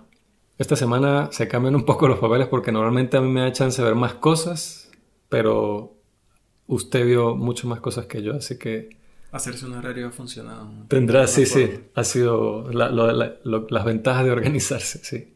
Que no va mucho conmigo, pero de momento. No, pero está, bien, o sea, organizarse. Al menos psicológicamente uno encaja las piezas del rompecabezas de una mejor forma. ¿Y a usted no le quita ansiedad estar organizado? Sí. A mí me quita muchísimo. A mí me cuesta porque va como en contra de mi naturaleza eso de agendarme todo, pero me quita ansiedad. Me quita ansiedad, pero me agrega una ansiedad diferente que es cuando empiezo a no cumplirla de alguna forma, claro. ya es como... Ah, pero si usted se pone a ver las cosas que hace, la semana que se organizó, así sea que del 100% de las cosas le dio un 40%, por ponerlo por debajo. Es más generalmente de lo que usted hace en una semana que no se organiza. Totalmente cierto. Yo quiero hablar de, de este documental que vi, que está nominado al Oscar, que se llama Time, dirigido por Garrett Bradley que me suena como un nombre masculino, pero es una mujer. Leo la sinopsis. Fox Rich lucha por la liberación de su esposo Rob, quien cumple una sentencia de 60 años en prisión. Mierda, 60 años. Yo, como he dicho antes, yo soy bastante aficionado, me gusta mucho, me parece muy interesante. También como material creativo para escribir historias y tal, que nosotros estamos como constantemente tratando de crear de alguna manera. El, yo consumo mucho true crime, ver casos reales de situaciones que han pasado que, que no sé, que uno pueda agarrar una pieza de algo con otra y hacer una historia o plantear una situación o entender ciertas situaciones que no se han explorado ampliamente en el cine o que sí se han explorado muchísimo, pero es como ver los diferentes perspectivas, puntos de vista, contextos sociales. Entonces Time. Trata sobre esta familia, específicamente enfocado en, Fox, que esta muchacha, que la vemos convertirse en mujer durante el documental porque pasan creo que 20 años, o sea, el documental abarca unos 20 años de tiempo, tiempo, se llama time, y no sé, es ejemplar lo que esta mujer hace, ¿no? De, no solo de, de como historia de, de redención de ella, sino de en lucha por recuperar a su familia y lo que ella hace mientras su esposo está preso, ella tiene que cuidar y criar a, creo que son tres o cuatro hijos. Y, o sea, es una mujer tenaz. O sea, las cosas que ella logra, porque imagínese, criar a estos cuatro muchachos, ella salirse de una vida quizás un poco delictiva que tenía antes y como rehabilitarse completamente y al mismo tiempo luchar ella sola contra el Goliat, que es el sistema judicial estadounidense, siendo ella y su esposo, siendo ellos en general una familia afroamericana que tienen todavía más cuesta arriba esa batalla para ayudar a su esposo a tener una sentencia más justa, porque ella reconoce desde el principio que ellos cometieron un crimen, que fue un robo. Pero la sentencia que, que le dan a Rob es excesiva desde cualquier punto de vista, ¿no? Obviamente el documental nos pone desde el punto de vista de ella y uno pues los ve a ellos como unos santos, como que no, qué buenos y tal, pero también hay que reconocer que, ellos hicieron cometieron un crimen y por ese crimen hay un precio que tienen que pagar, pero de verdad que es excesivo ese precio. Quizás también me hubiera gustado el documental, hablando de una pequeña crítica al principio, que generalmente digo las críticas al final, es que hubiera eh, que se haya profundizado más en la naturaleza de este crimen, de qué pasó y cómo sucedió, para entender más, porque claro, nos dejan eso muy vago y pues obvio, estamos del lado de ella, ella contándonos toda la historia y, y estamos al 100% de ella y como sintiendo esta injusticia del sistema por haber sentenciado a este hombre a 60 años, pero no sabemos exactamente qué tanto fue lo que pasó, pero sabemos que no salió nadie herido al menos no físicamente, imagino que emocionalmente todo esto sí. Y, igual me parece que como retrato de, de, esta familia, retrato de esta situación, de este problema, me pareció muy bello el documental como está aproximado porque no es una historia que yo no haya, o sea, yo ya he visto, yo vi, hay un documental que se llama Los cinco de, Los cinco de Central Park, que es desgarrador. Un documental muy tradicional, la manera en que está hecho, pero la historia es completamente desgarradora y es importante de verla y escuchar. El documental está muy bien hecho, me gusta mucho ese documental. También está el famoso La delgada línea roja de Errol Morris. Pero este documental que trata un tema similar es aproximado de una manera que es, es poética, o sea, es, es en blanco y negro y la banda sonora es mayoritariamente como un piano. Y, y no sé, es casi que, que como un sueño muchas veces como está contada la historia, ¿no? No sé, yo siento que estoy flotando a medida que voy viendo este documental y voy viendo la historia. También algo impresionante es que Fox, como la protagonista del documental, la madre y esposa, eh, ella grabó mucho, tenía muchísimo material, muchísimo video de ella y su familia durante todo este proceso, durante décadas, básicamente. Por lo que Garrett tenía muchísimo de dónde escarbar y trabajar para contar esta historia. Y el documental, de hecho, es corto, dura menos de una hora y media. Me parece que es súper compacto y la manera en que está contada es súper efectiva.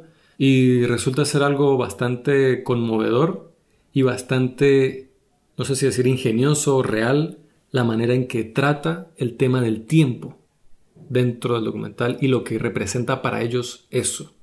Por ejemplo, una escena que me parece que retrata eso perfecto es cuando ella está como por quinta vez llamando a la, como a la corte, ¿no? De que tiene que hablar con la asistente del juez para que le diga cómo va una apelación que ella metió para volver a discutir el caso de su esposo. Entonces llama y le dicen que no, no, que todavía no sabemos nada, que llame después, llame otro día. Y, ella, vemos en varias partes del documental donde ella tiene que llamar al día siguiente, al día siguiente, y ella cada vez que habla con ellos es de la manera más asertiva y respetuosa que lo puede hacer. Yo estaba viendo y por la actitud de ella así como tan salida y como tan... Es una persona muy extrovertida y muy así de una personalidad bastante dominante.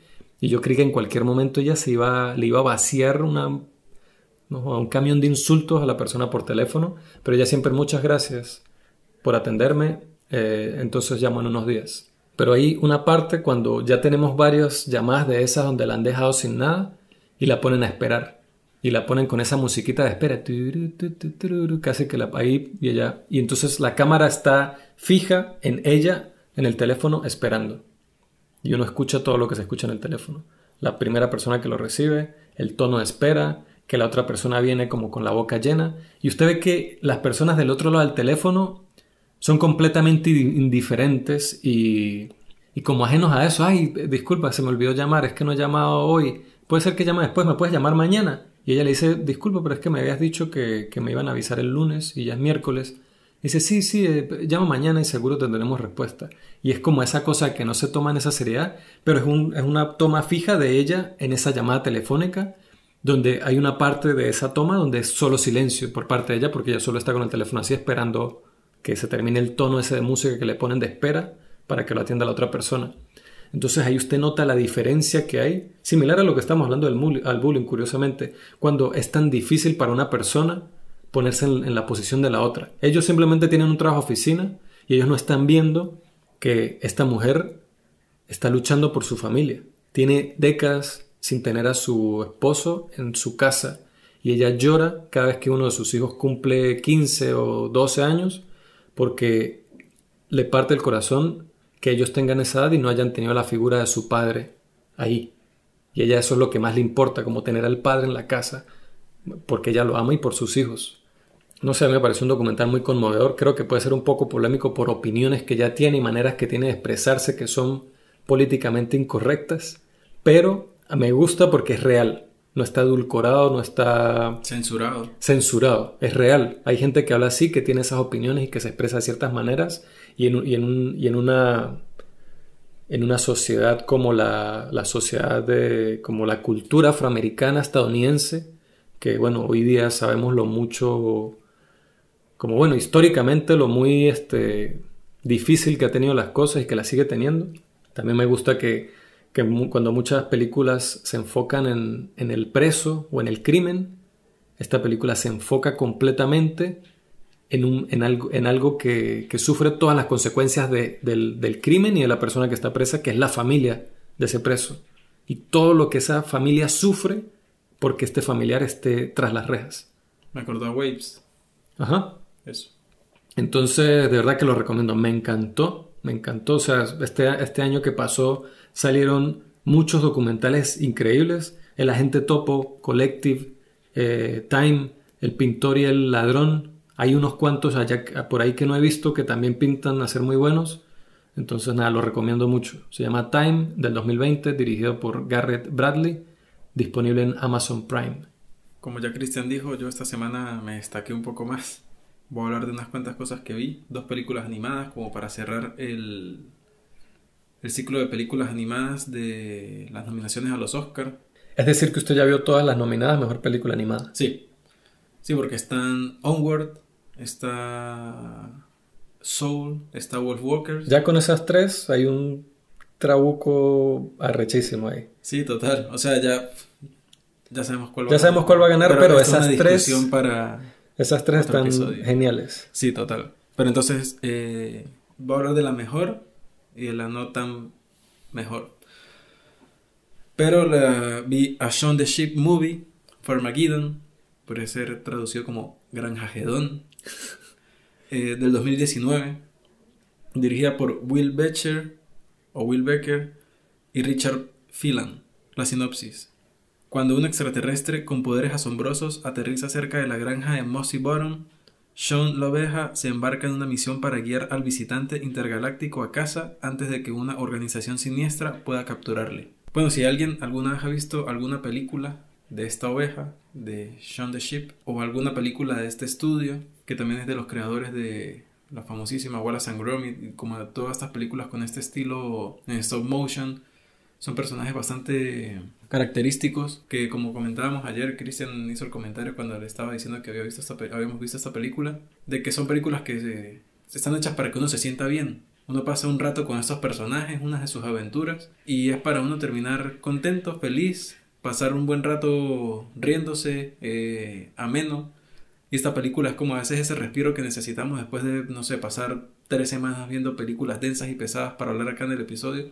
Entonces, esa película es muy divertida, es muy corta, agarra como estas clásicas cosas que, clichés del cine que a los que ya estamos acostumbrados a ver, pero puestos en este escenario, en este contexto y con estos personajes, lo hace también de una forma muy refrescante y muy divertida. Y que no hay diálogo. Y es una película que incluso me parece gracioso porque a veces hay textos, pero es que yo no sé si es un idioma que existe o si es un idioma inventado para la película porque a veces también aparecen frases en inglés entonces yo no sé cuál es el criterio que usan para hacer eso, pero igual me parece muy gracioso. Sí, estábamos hablando de... Debe ser un tripeo ser las personas que hacen los doblajes de voz de estas películas porque no hablan, hacen como ruidos raros y hablan. Entonces es muy gracioso, se hace muy divertida la película. Sí, y a mí me gusta de, de, las películas de ese estudio que también está Chicken Run, que fue probablemente la primera que yo vi, Pollitos en Fuga, que es un clásico para mí, esa película es un clásico de mi infancia. Lo desenfadado que es, o sea, es como que o sea, es completamente seguro para niños. No, no, es de estas películas donde estamos hablando que los chistes le pasan a los niños por encima y le llegan a los adultos, sino son un tipo de humor que del, al, mismo nivel le causa gracia a adultos y niños. Es como otro estilo muy distinto a Pixar o a otras cosas a las que hemos hablado. Es bastante peculiar cómo lograr eso. Sí, sí, eso es, eso es, increíble. Y, sin diálogo. Y eso, y sin diálogo. Es todo puro humor visual y sonoro. Se hace muy divertido, o sea, pasar un buen rato. Si uno quiere solo o acompañado, pasar un rato divertido, quiere como relajarse, quiere como despejarse, es darle play a una de estas películas. Y esta película nos muestra la historia de Sean y las ovejas, todos pasando un buen rato en la granja, o sea, es que es demasiado divertido. El día a día de esas ovejas es brutal. Entonces... Me acuerdo de campaña de Chirin, que ellas no la pasaban también. La película japonesa, ¿se acuerda? Que claro, que... que los acosaban los lobos.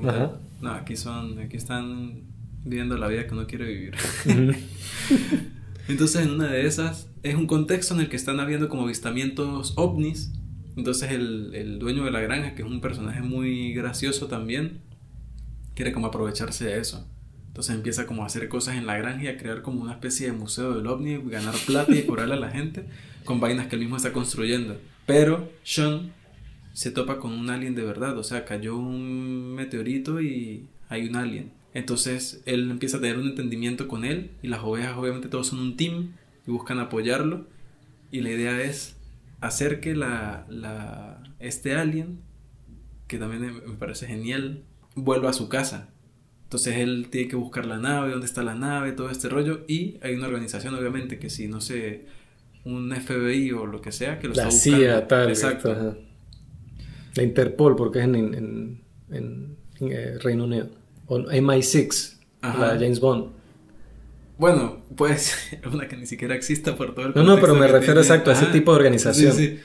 Entonces es gracioso porque lo que, o sea, a pesar de que cae como en estas cosas que yo digo que son como muy lugar comunes de las películas, la vuelta que les dan me gustan, se hacen, eso, lo que dije, son refrescantes. Entonces uno a veces no se espera, por ejemplo, el trasfondo que puede tener este alien. Y cuando uno se entera es como uno le da cosita y uno, ay, coño, pero... No, y eh, estas películas, porque está Chicken Run y también está la de Wallace y Gromit, la del conejo, el hombre conejo, la guerra de los vegetales, no me acuerdo cómo se llama esa. Que son películas así que son como muy desenfadadas y como muy, como con una falta de cinismo y como muy frescas, muy ligeras.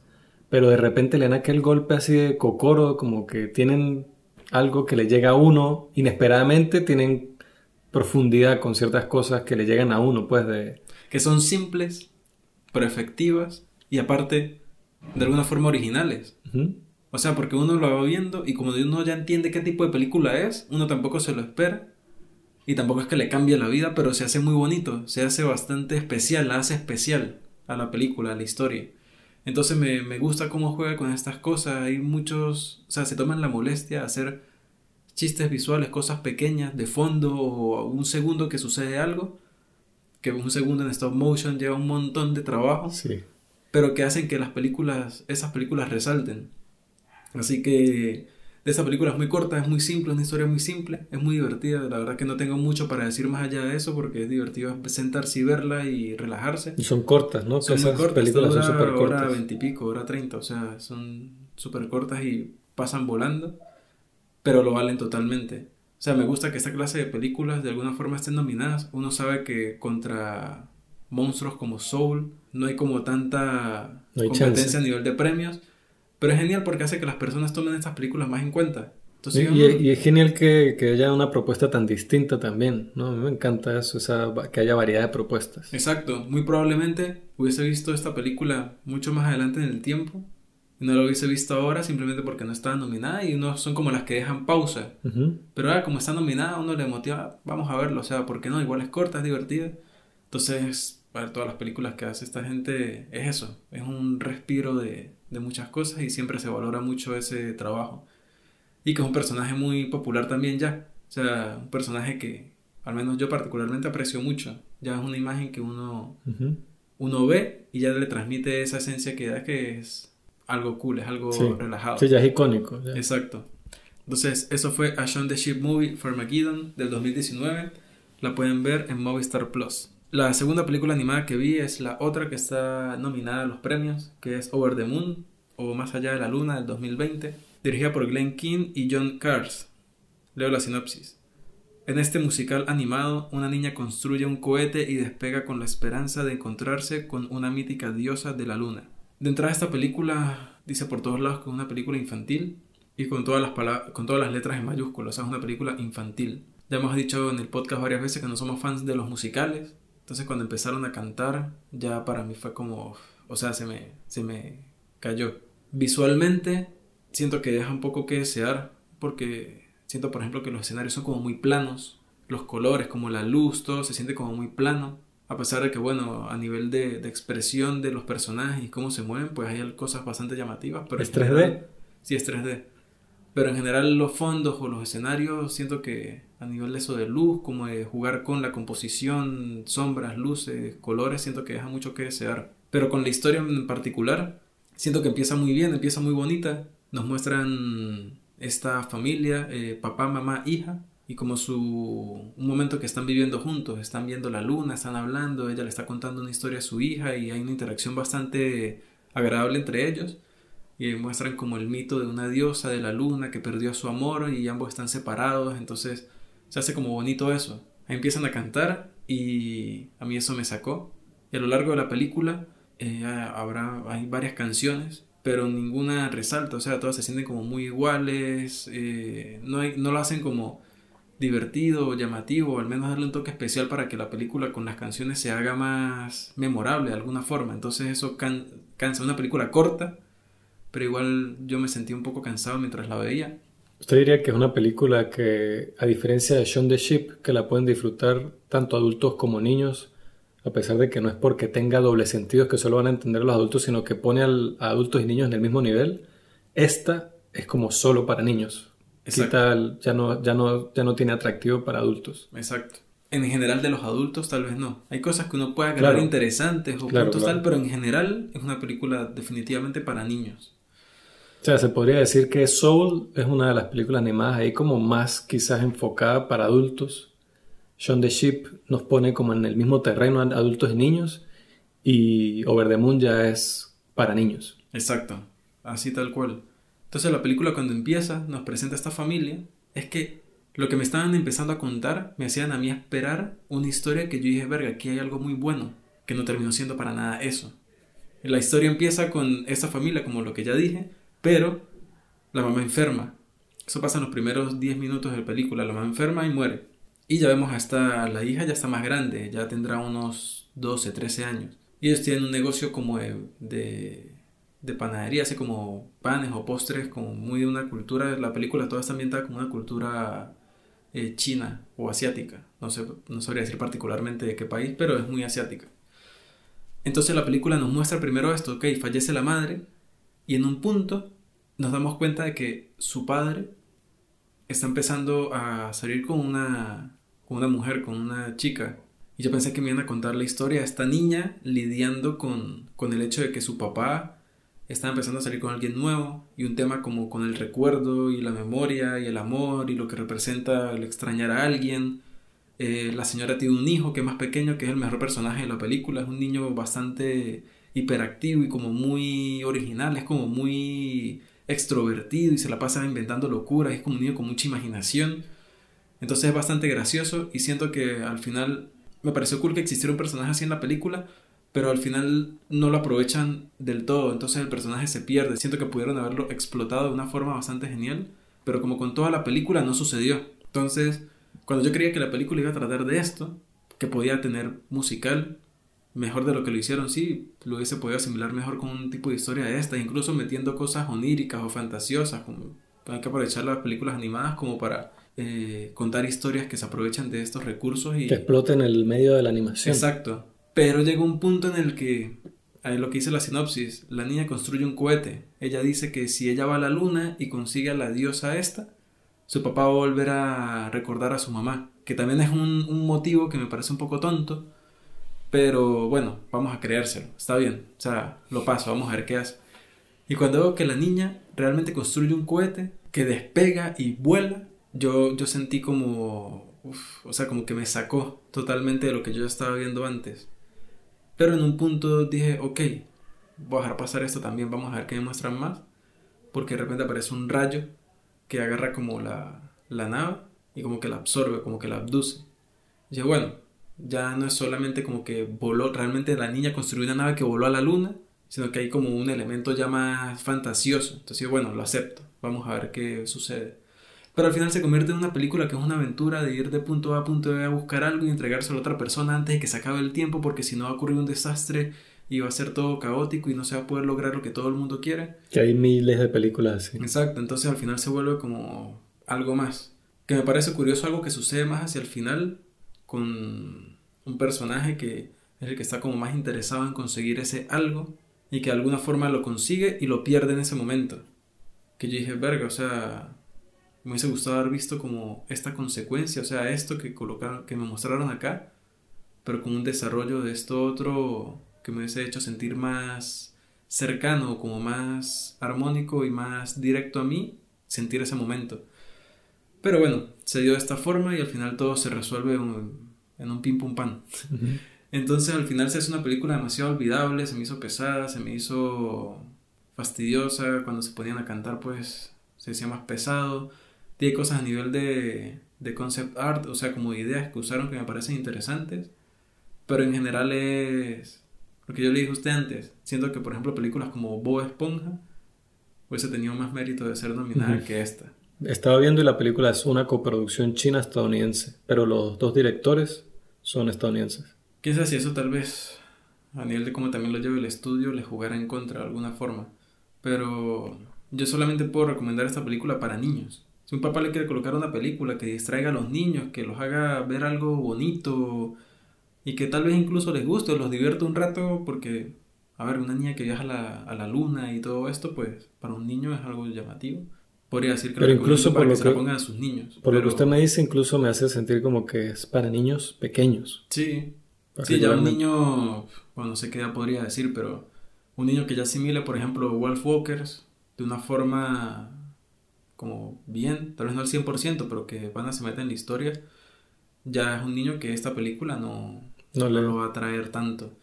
Entonces, eso, solo la puedo recomendar, pero para niños pequeños, que le quieran poner algo lindo, pero Ujú.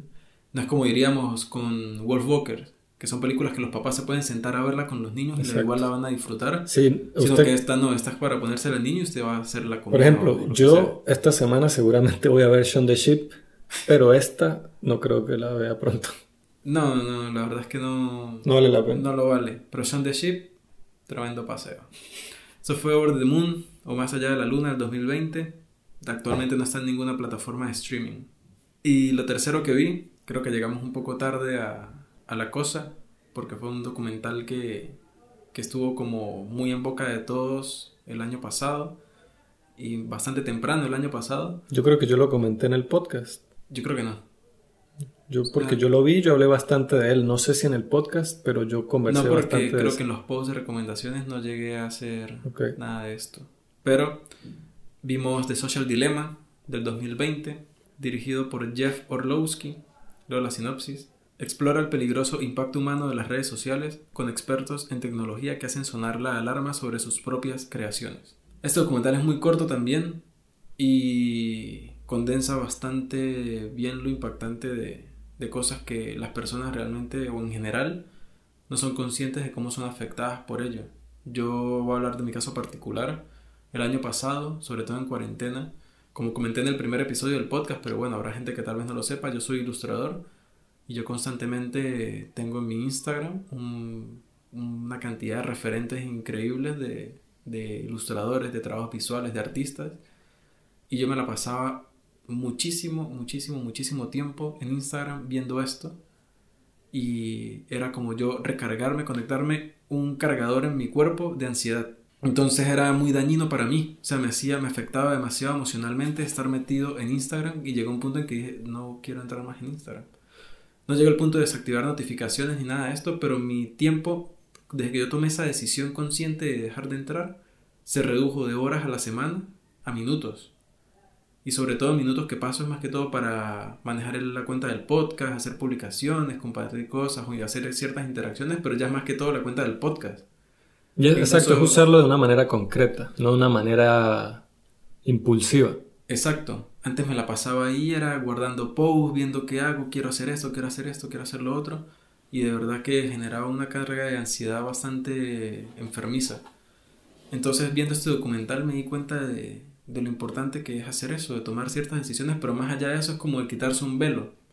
Este documental ayuda mucho a eso. Y me gusta que las voces que están en el documental son personas que básicamente eh, son como el doctor Frankenstein. O sea, Sí, ellos son conscientes de que crearon un monstruo y quieren lidiar con eso.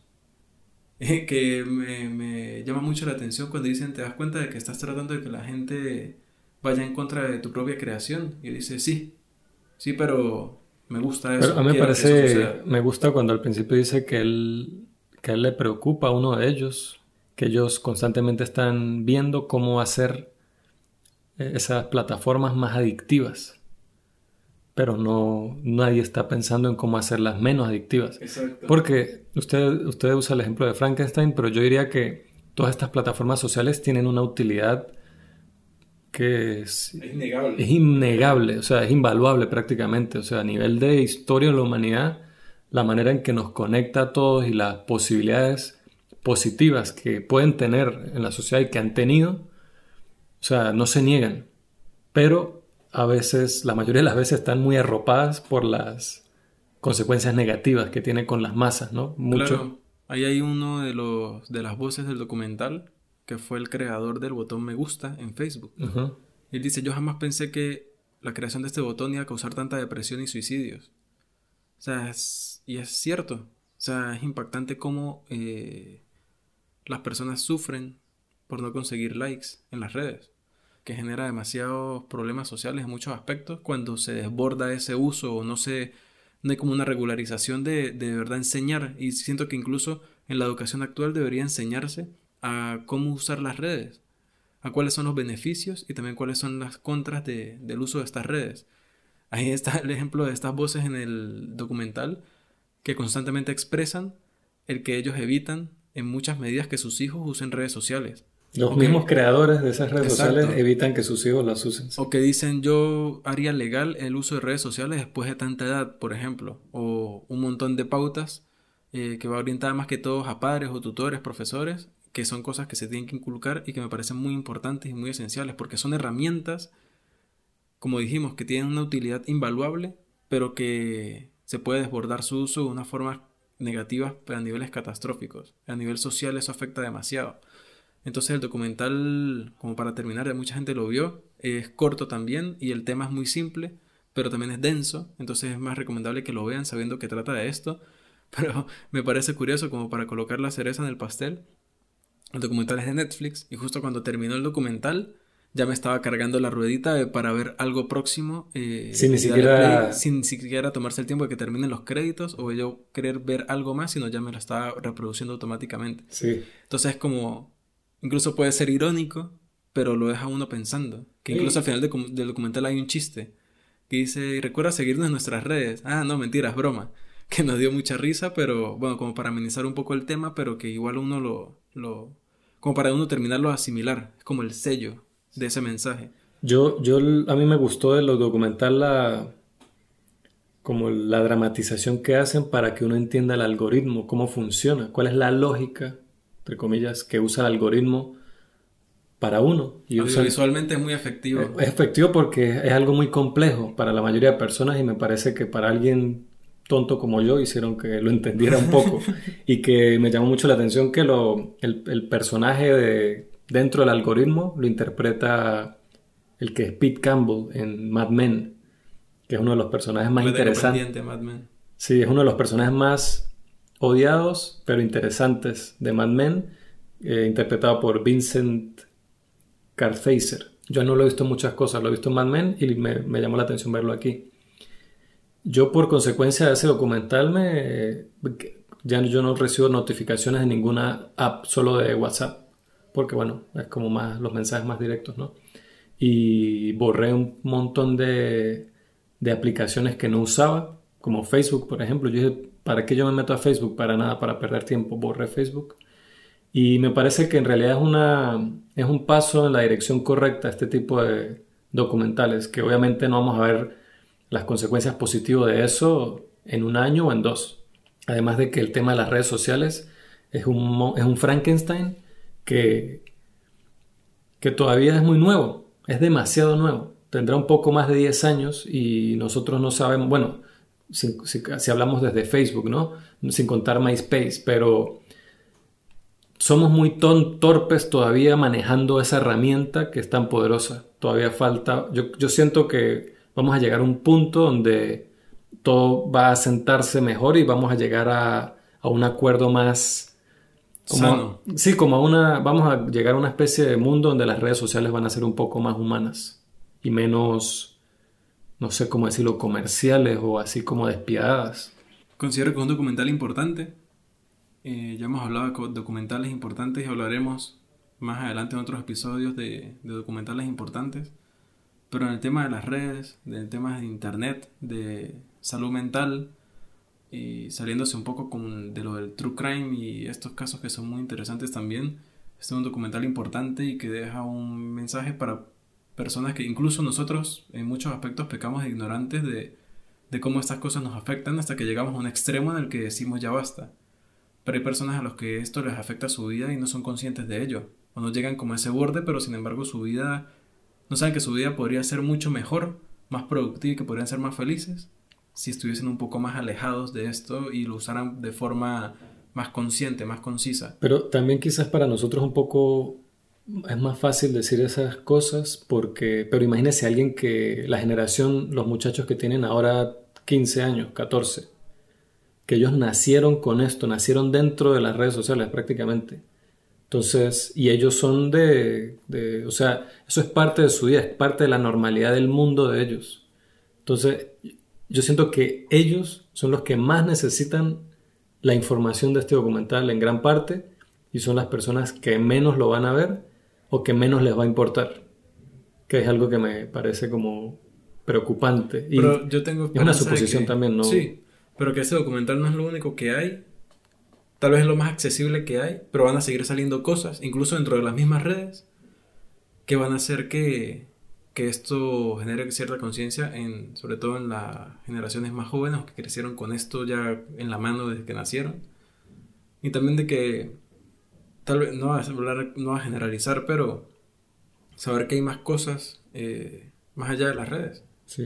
O sea, el día a día, las, las posibilidades que nos ofrece la vida en el mundo que vivimos actualmente, hay muchas cosas. Y simplemente tal vez incluso hay jóvenes, incluso personas más adultas que aquí creen que está todo lo que necesitan cuando tal vez no se han tomado la, el atrevimiento o tal vez no miran a los lados otras cosas, otras posibilidades. Mirar por encima del teléfono unos segundos. Exacto. Entonces eso. Pero está muy bien este documental. Eh, The Social Dilemma del 2020 es de Netflix. Lo pueden ver en Netflix. Antes de, de adentrarnos en la reseña de Better Days, yo quería hablar de, o sea, hacer un comentario que me da curiosidad, ¿no?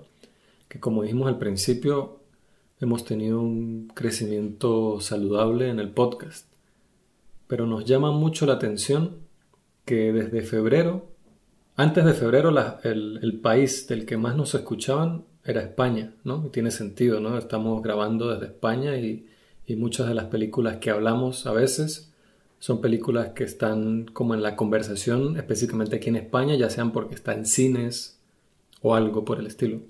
Pero desde febrero, específicamente desde el capítulo de, de Lodge y Saint Maud, el país que, del que más nos escuchan es de Estados Unidos, específicamente de los estados de Virginia y de Oregon. Y antes Estados Unidos estaba como de cuarto, quinto. No, no, Estados Unidos está entre los tres primeros siempre.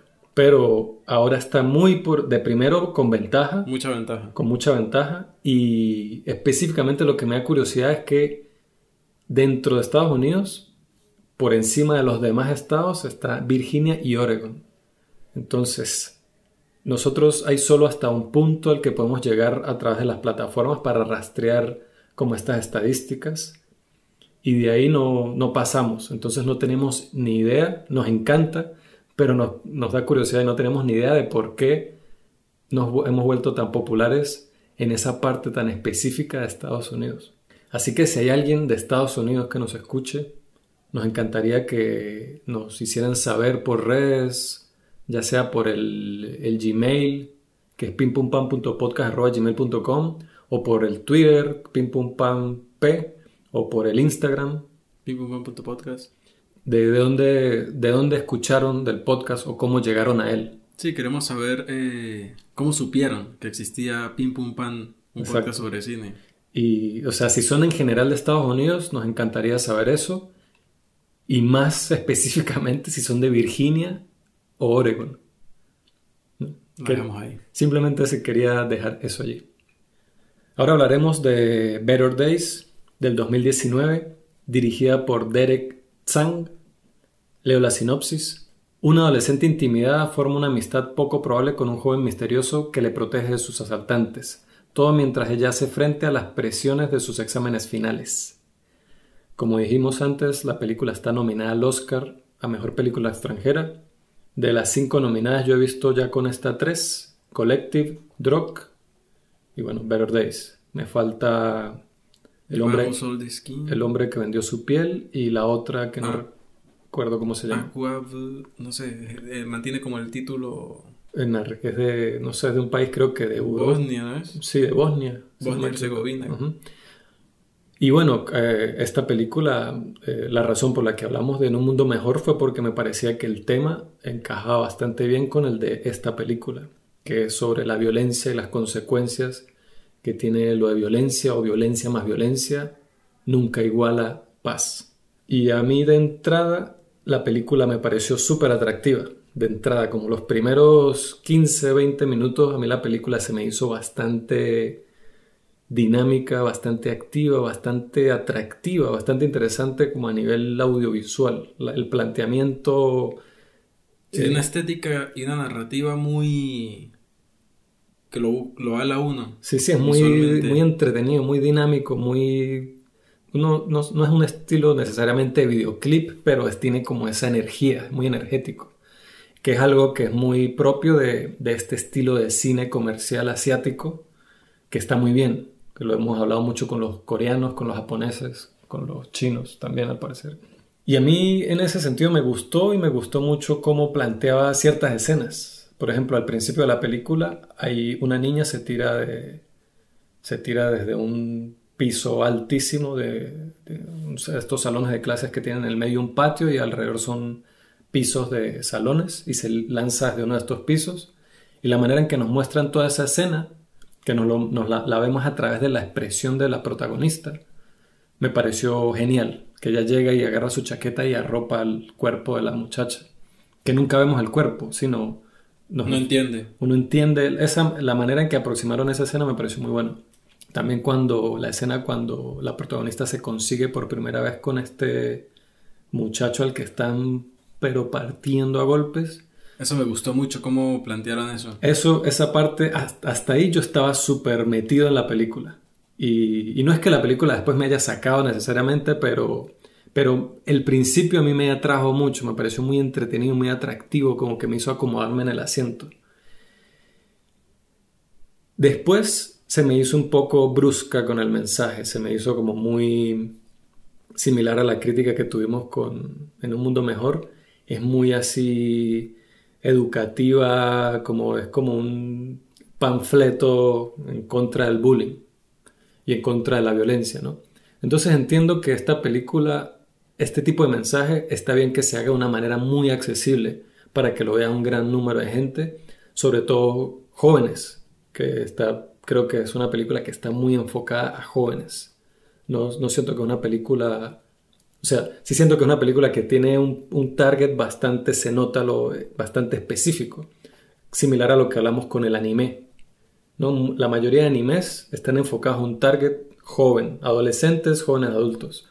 Esta película creo que tiene el mismo target y por lo tanto hay ciertas cosas de su estilo, de su narrativa y de la manera de aproximar como los ángulos en los que aproxima el problema que se sienten así como demasiado in your face, demasiado en la cara, demasiado como...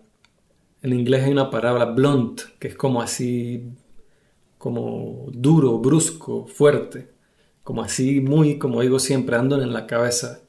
Sin embargo, me parece que es, es una película que en gran parte es bastante entretenida, a mí no me aburrió.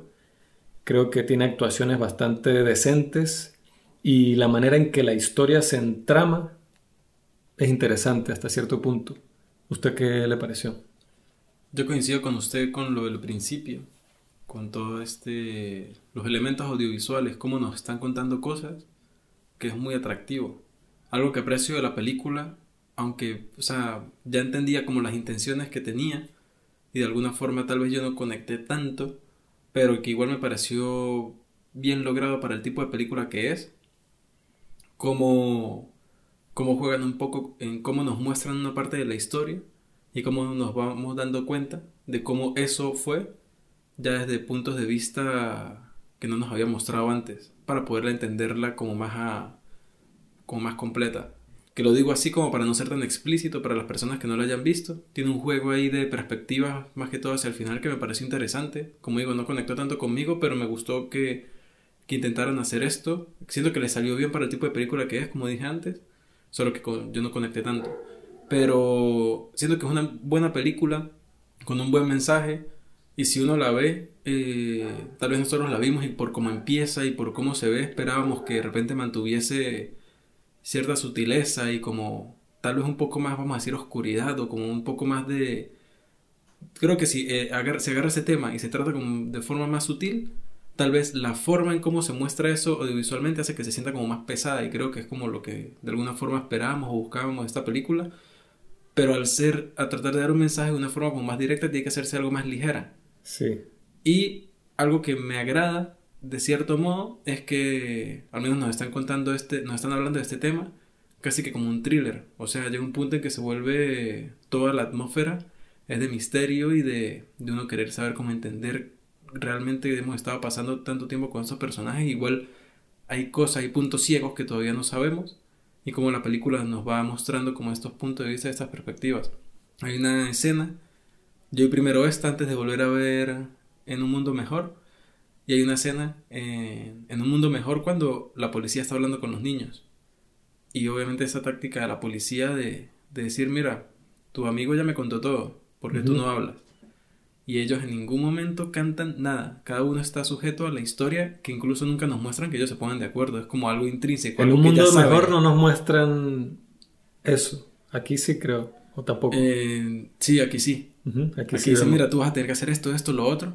que también es una escena intensa, que uno está como mierda, tal.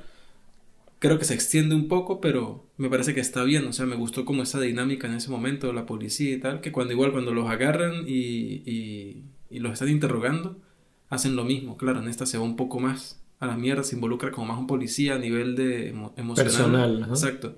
Pero me acordó directamente esa escena. O sea, fue tal cual. O sea, todo, cada uno estaba sujeto a la historia que tenían que decir y ninguno se salió de, de eso, a pesar de que incluso los pusieron en una situación complicada. Pero hablando de la película más en general, el tema me parece importante. Es una buena película. Tal vez no era la película que esperábamos al momento de empezar a verla, pero igual siento que es una buena película. Creo que me gustó más En un mundo mejor, a pesar de que la segunda vez que la vi no me gustó tanto como la primera.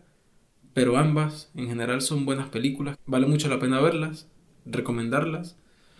Y es una perspectiva también del bullying, de, por ejemplo, visto de Hong Kong que es muy diferente, como dijimos en el principio del programa, a otras perspectivas del mundo. Y se nota mucho por el contexto en el que están y que es tan importante, que uno nota que es tan importante los exámenes para ingreso a la universidad. Eso es muy importante. El estrés que causa y que encima de eso se le coloque acosadores en la escuela que lo estén molestando constantemente, genera una cantidad de estrés que por eso es que países asiáticos que su población es más densa, y por lo tanto hay más competitividad para ingresar a la universidad, para conseguir empleo, para muchas cosas, eh, se genera tanta tasa de suicidios, por ejemplo, de conflicto. Y que se le pone un... Sí, el, estrés por el que pasan los jóvenes en esa etapa de ingreso, de esa etapa académica, eh, uno ya la hemos visto reflejada en, sin querer, en, incluso en anime, en películas, en series es, conocido, ya, ya es como algo que la gente sabe que en esos países asiáticos los jóvenes tienen este peso pero tan fuerte de salir no solo bien, sino sobresalientemente bien en esos exámenes si quieren tener una esperanza de futuro. Y algo que me parece brutal audiovisualmente de la película es cómo nos muestran siempre el ambiente escolar. Siempre es una marea de uniformes. Siempre la pantalla está casi que totalmente forrada de jóvenes con uniforme de, colegio, que ya genera una ansiedad, ya uno está buscando, incluso hay veces en las que uno no puede localizar al personaje que uno está siguiendo entre ese mar. Y uno se pone a pensar, ok, estamos siguiendo la historia de este personaje, pero todos estos están pasando por vainas así. O sea, deja, o sea, siento que ese recurso de cómo plantea ciertas imágenes en la película me parece que es muy bueno, bastante bueno. En contraste, por ejemplo, el la protagonista de la película que es una chica que siempre tiene la cara, tiene cara de culo, como diríamos nosotros, o sea, siempre tiene una cara muy seria, con... Cara de pocos amigos. Exacto. Y claro, está lidiando con los problemas con su mamá, problemas económicos, el acoso, y el contraste de ella, por ejemplo, con este chico que conoce, que es alguien que simplemente ya vive a sus anchas en la calle, diciendo, no le importa ser golpeado con tal y pueda pagar, no sé, comida y... y sobrevivir. Sus gastos, exacto. Entonces alguien ya más con un perfil más delictivo. Entonces el contraste entre ellos hace de la película como genera un equilibrio a nivel de mensaje. Porque no es que él, está en cosas turbias, pero no es una persona mala. Solo que es alguien que ha tenido una vida complicada, a diferencia de esta niña que también ha tenido una vida complicada, pero su senda ha sido diferente. O la chica que le hace bullying a esta, que no ha tenido una vida complicada, Y o sea, sí tenía la una vida fácil. complicada, pero de otra manera. Es de Exacto. una familia acomodada con dinero, pero con una madre que es este, este estereotipo de la madre asiática como extremadamente exigente, que exige que su hija sea la mejor de todos y que ella se siente casi que por un tema de castas es mejor que los demás. Todos están por debajo de ella y tiene que demostrarlo siempre. Entonces, igual que en, en un mundo mejor, con estos puntos de, de vista, de perspectivas, que siento que en un mundo mejor se, se aprecia un poco más, a pesar de que esta es un poco más explícita. Entonces, igual se aprecia como esto, que no nos muestren todo como desde un solo punto de vista.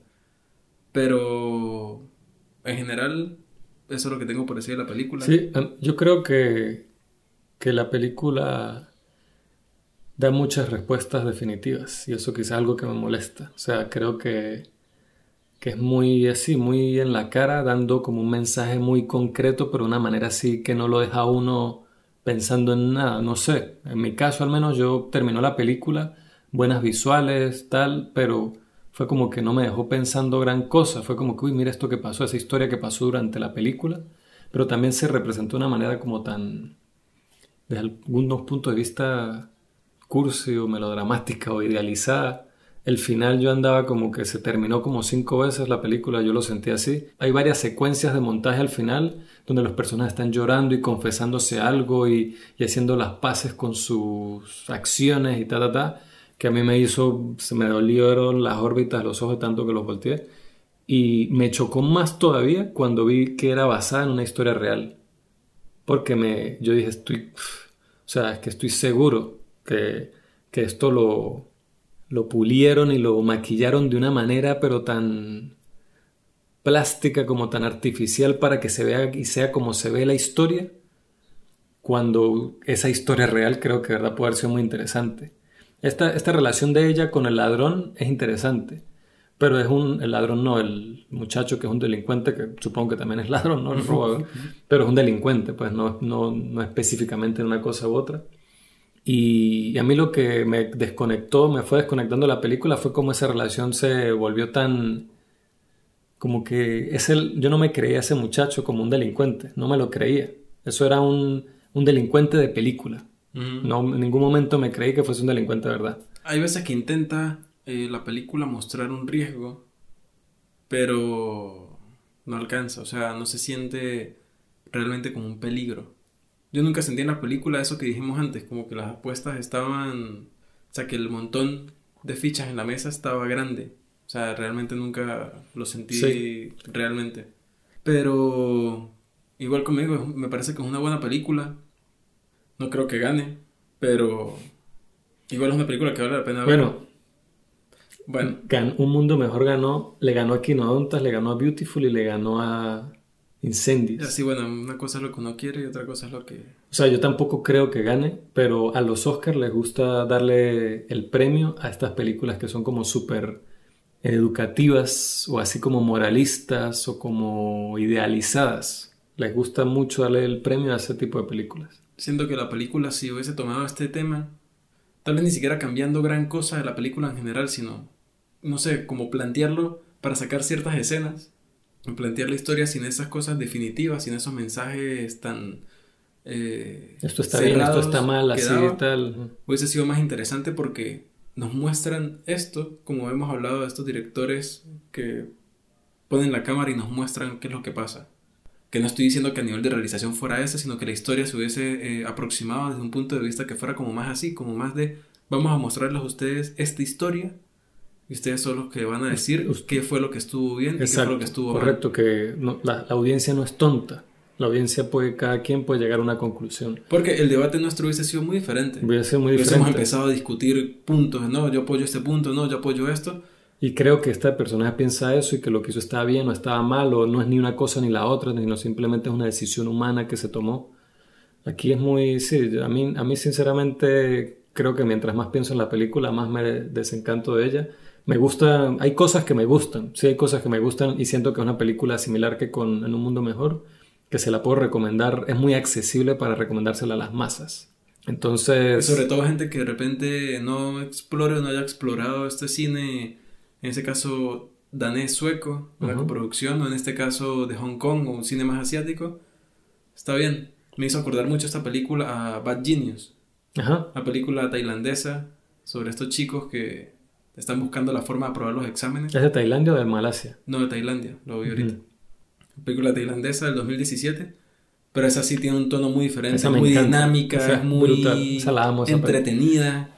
Es, me acuerdo que esa película la vimos en mi casa, un grupo de amigos, eh, amigos de Eve también. Hicimos una pijamada y el día siguiente en la mañana estábamos viendo la película. Y varios me dijeron, yo nunca había visto una película asiática, nunca había visto una película de este país, o nunca había visto una película que no fuera de repente cine venezolano o película estadounidense. Y les gustó, dijeron, yo no sabía que, que se hacía cine así o que habían películas así de otros lados.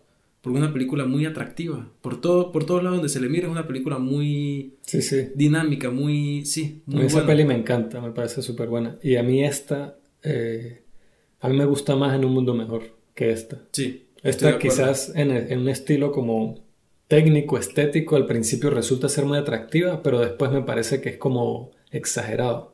Por lo menos también hablando del delincuente, cuando vemos la casa donde él vive, que se supone que es un rancho. Ojalá yo viviera en ese rancho. O sea, es una cosa demasiado, no sé, todo se siente demasiado artificial para mí en esta película. No, me- hubo un punto en donde sí como que terminé como desconectando y seguía viendo la historia como por ver en qué quedaba y no estaba mal, no es que es algo terrible la película, pero terminó siendo una película un poco sonsa para mí. Y el, y el diseño de producción me parece muy bueno. Lo que siento, lo que usted dice, que algunas cosas se sienten artificiales, ya es un planteamiento desde la idea original.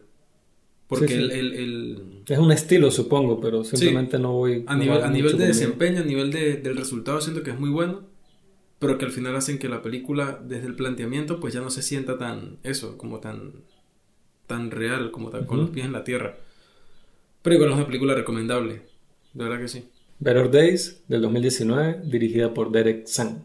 La próxima semana tendremos un programa bastante especial, un poco diferente la dinámica, la interacción aquí, porque va a ser como una especie de especial de los Oscars, que nosotros hemos hablado mucho de que no, le, no somos muy de darle importancia a esas premiaciones, es más como una lista de recomendaciones, pero nos parece divertido el, hecho de, de adivinar, de especular cuál ganará y cuál no. Y los Oscar de estas premiaciones que se hacen en Estados Unidos es una de las más interesantes, se puede decir, donde salen más películas, donde vale la pena discutir o es como la ceremonia estadounidense donde la discusión me parece que es más interesante en parte por lo que es la más masiva, ¿no? Es la que más personas conocen y están como más pendientes y al tanto de ella. Se podría argumentar que hay otras premiaciones mucho más pequeñas que tienen resultados siempre mucho más interesantes que los Oscars. Pero la cosa será algo así. Todavía no hemos este, planteado del todo cómo va a ser la estructura de ese episodio, pero básicamente la idea que tengo yo por ahora es que vamos a, a- a repasar las nominadas de cada categoría y vamos a dar cada uno la que consideramos nuestra favorita de esa categoría, las que nos gustaría que gane ¿Y por qué? y por qué, pero también, que es muy distinto, vamos a decir cuál creemos que va a ganar. ¿no? Ya conociendo un poco los estándares de los Oscars. La tendencia de la academia, lo que se ha venido diciendo con las las premiaciones anteriores, con estos últimos meses, las, las que han estado en la discusión, uno ya más o menos tiene una idea de quién va a ganar algunos de los premios. Incluso hablar de películas que sorprendentemente para nosotros no están nominadas. Sí, exacto. Y bueno, va a ser, estoy seguro de que nos vamos a divertir en ese episodio. Sí, Así que espero que nos acompañen. nos vemos, nos oímos.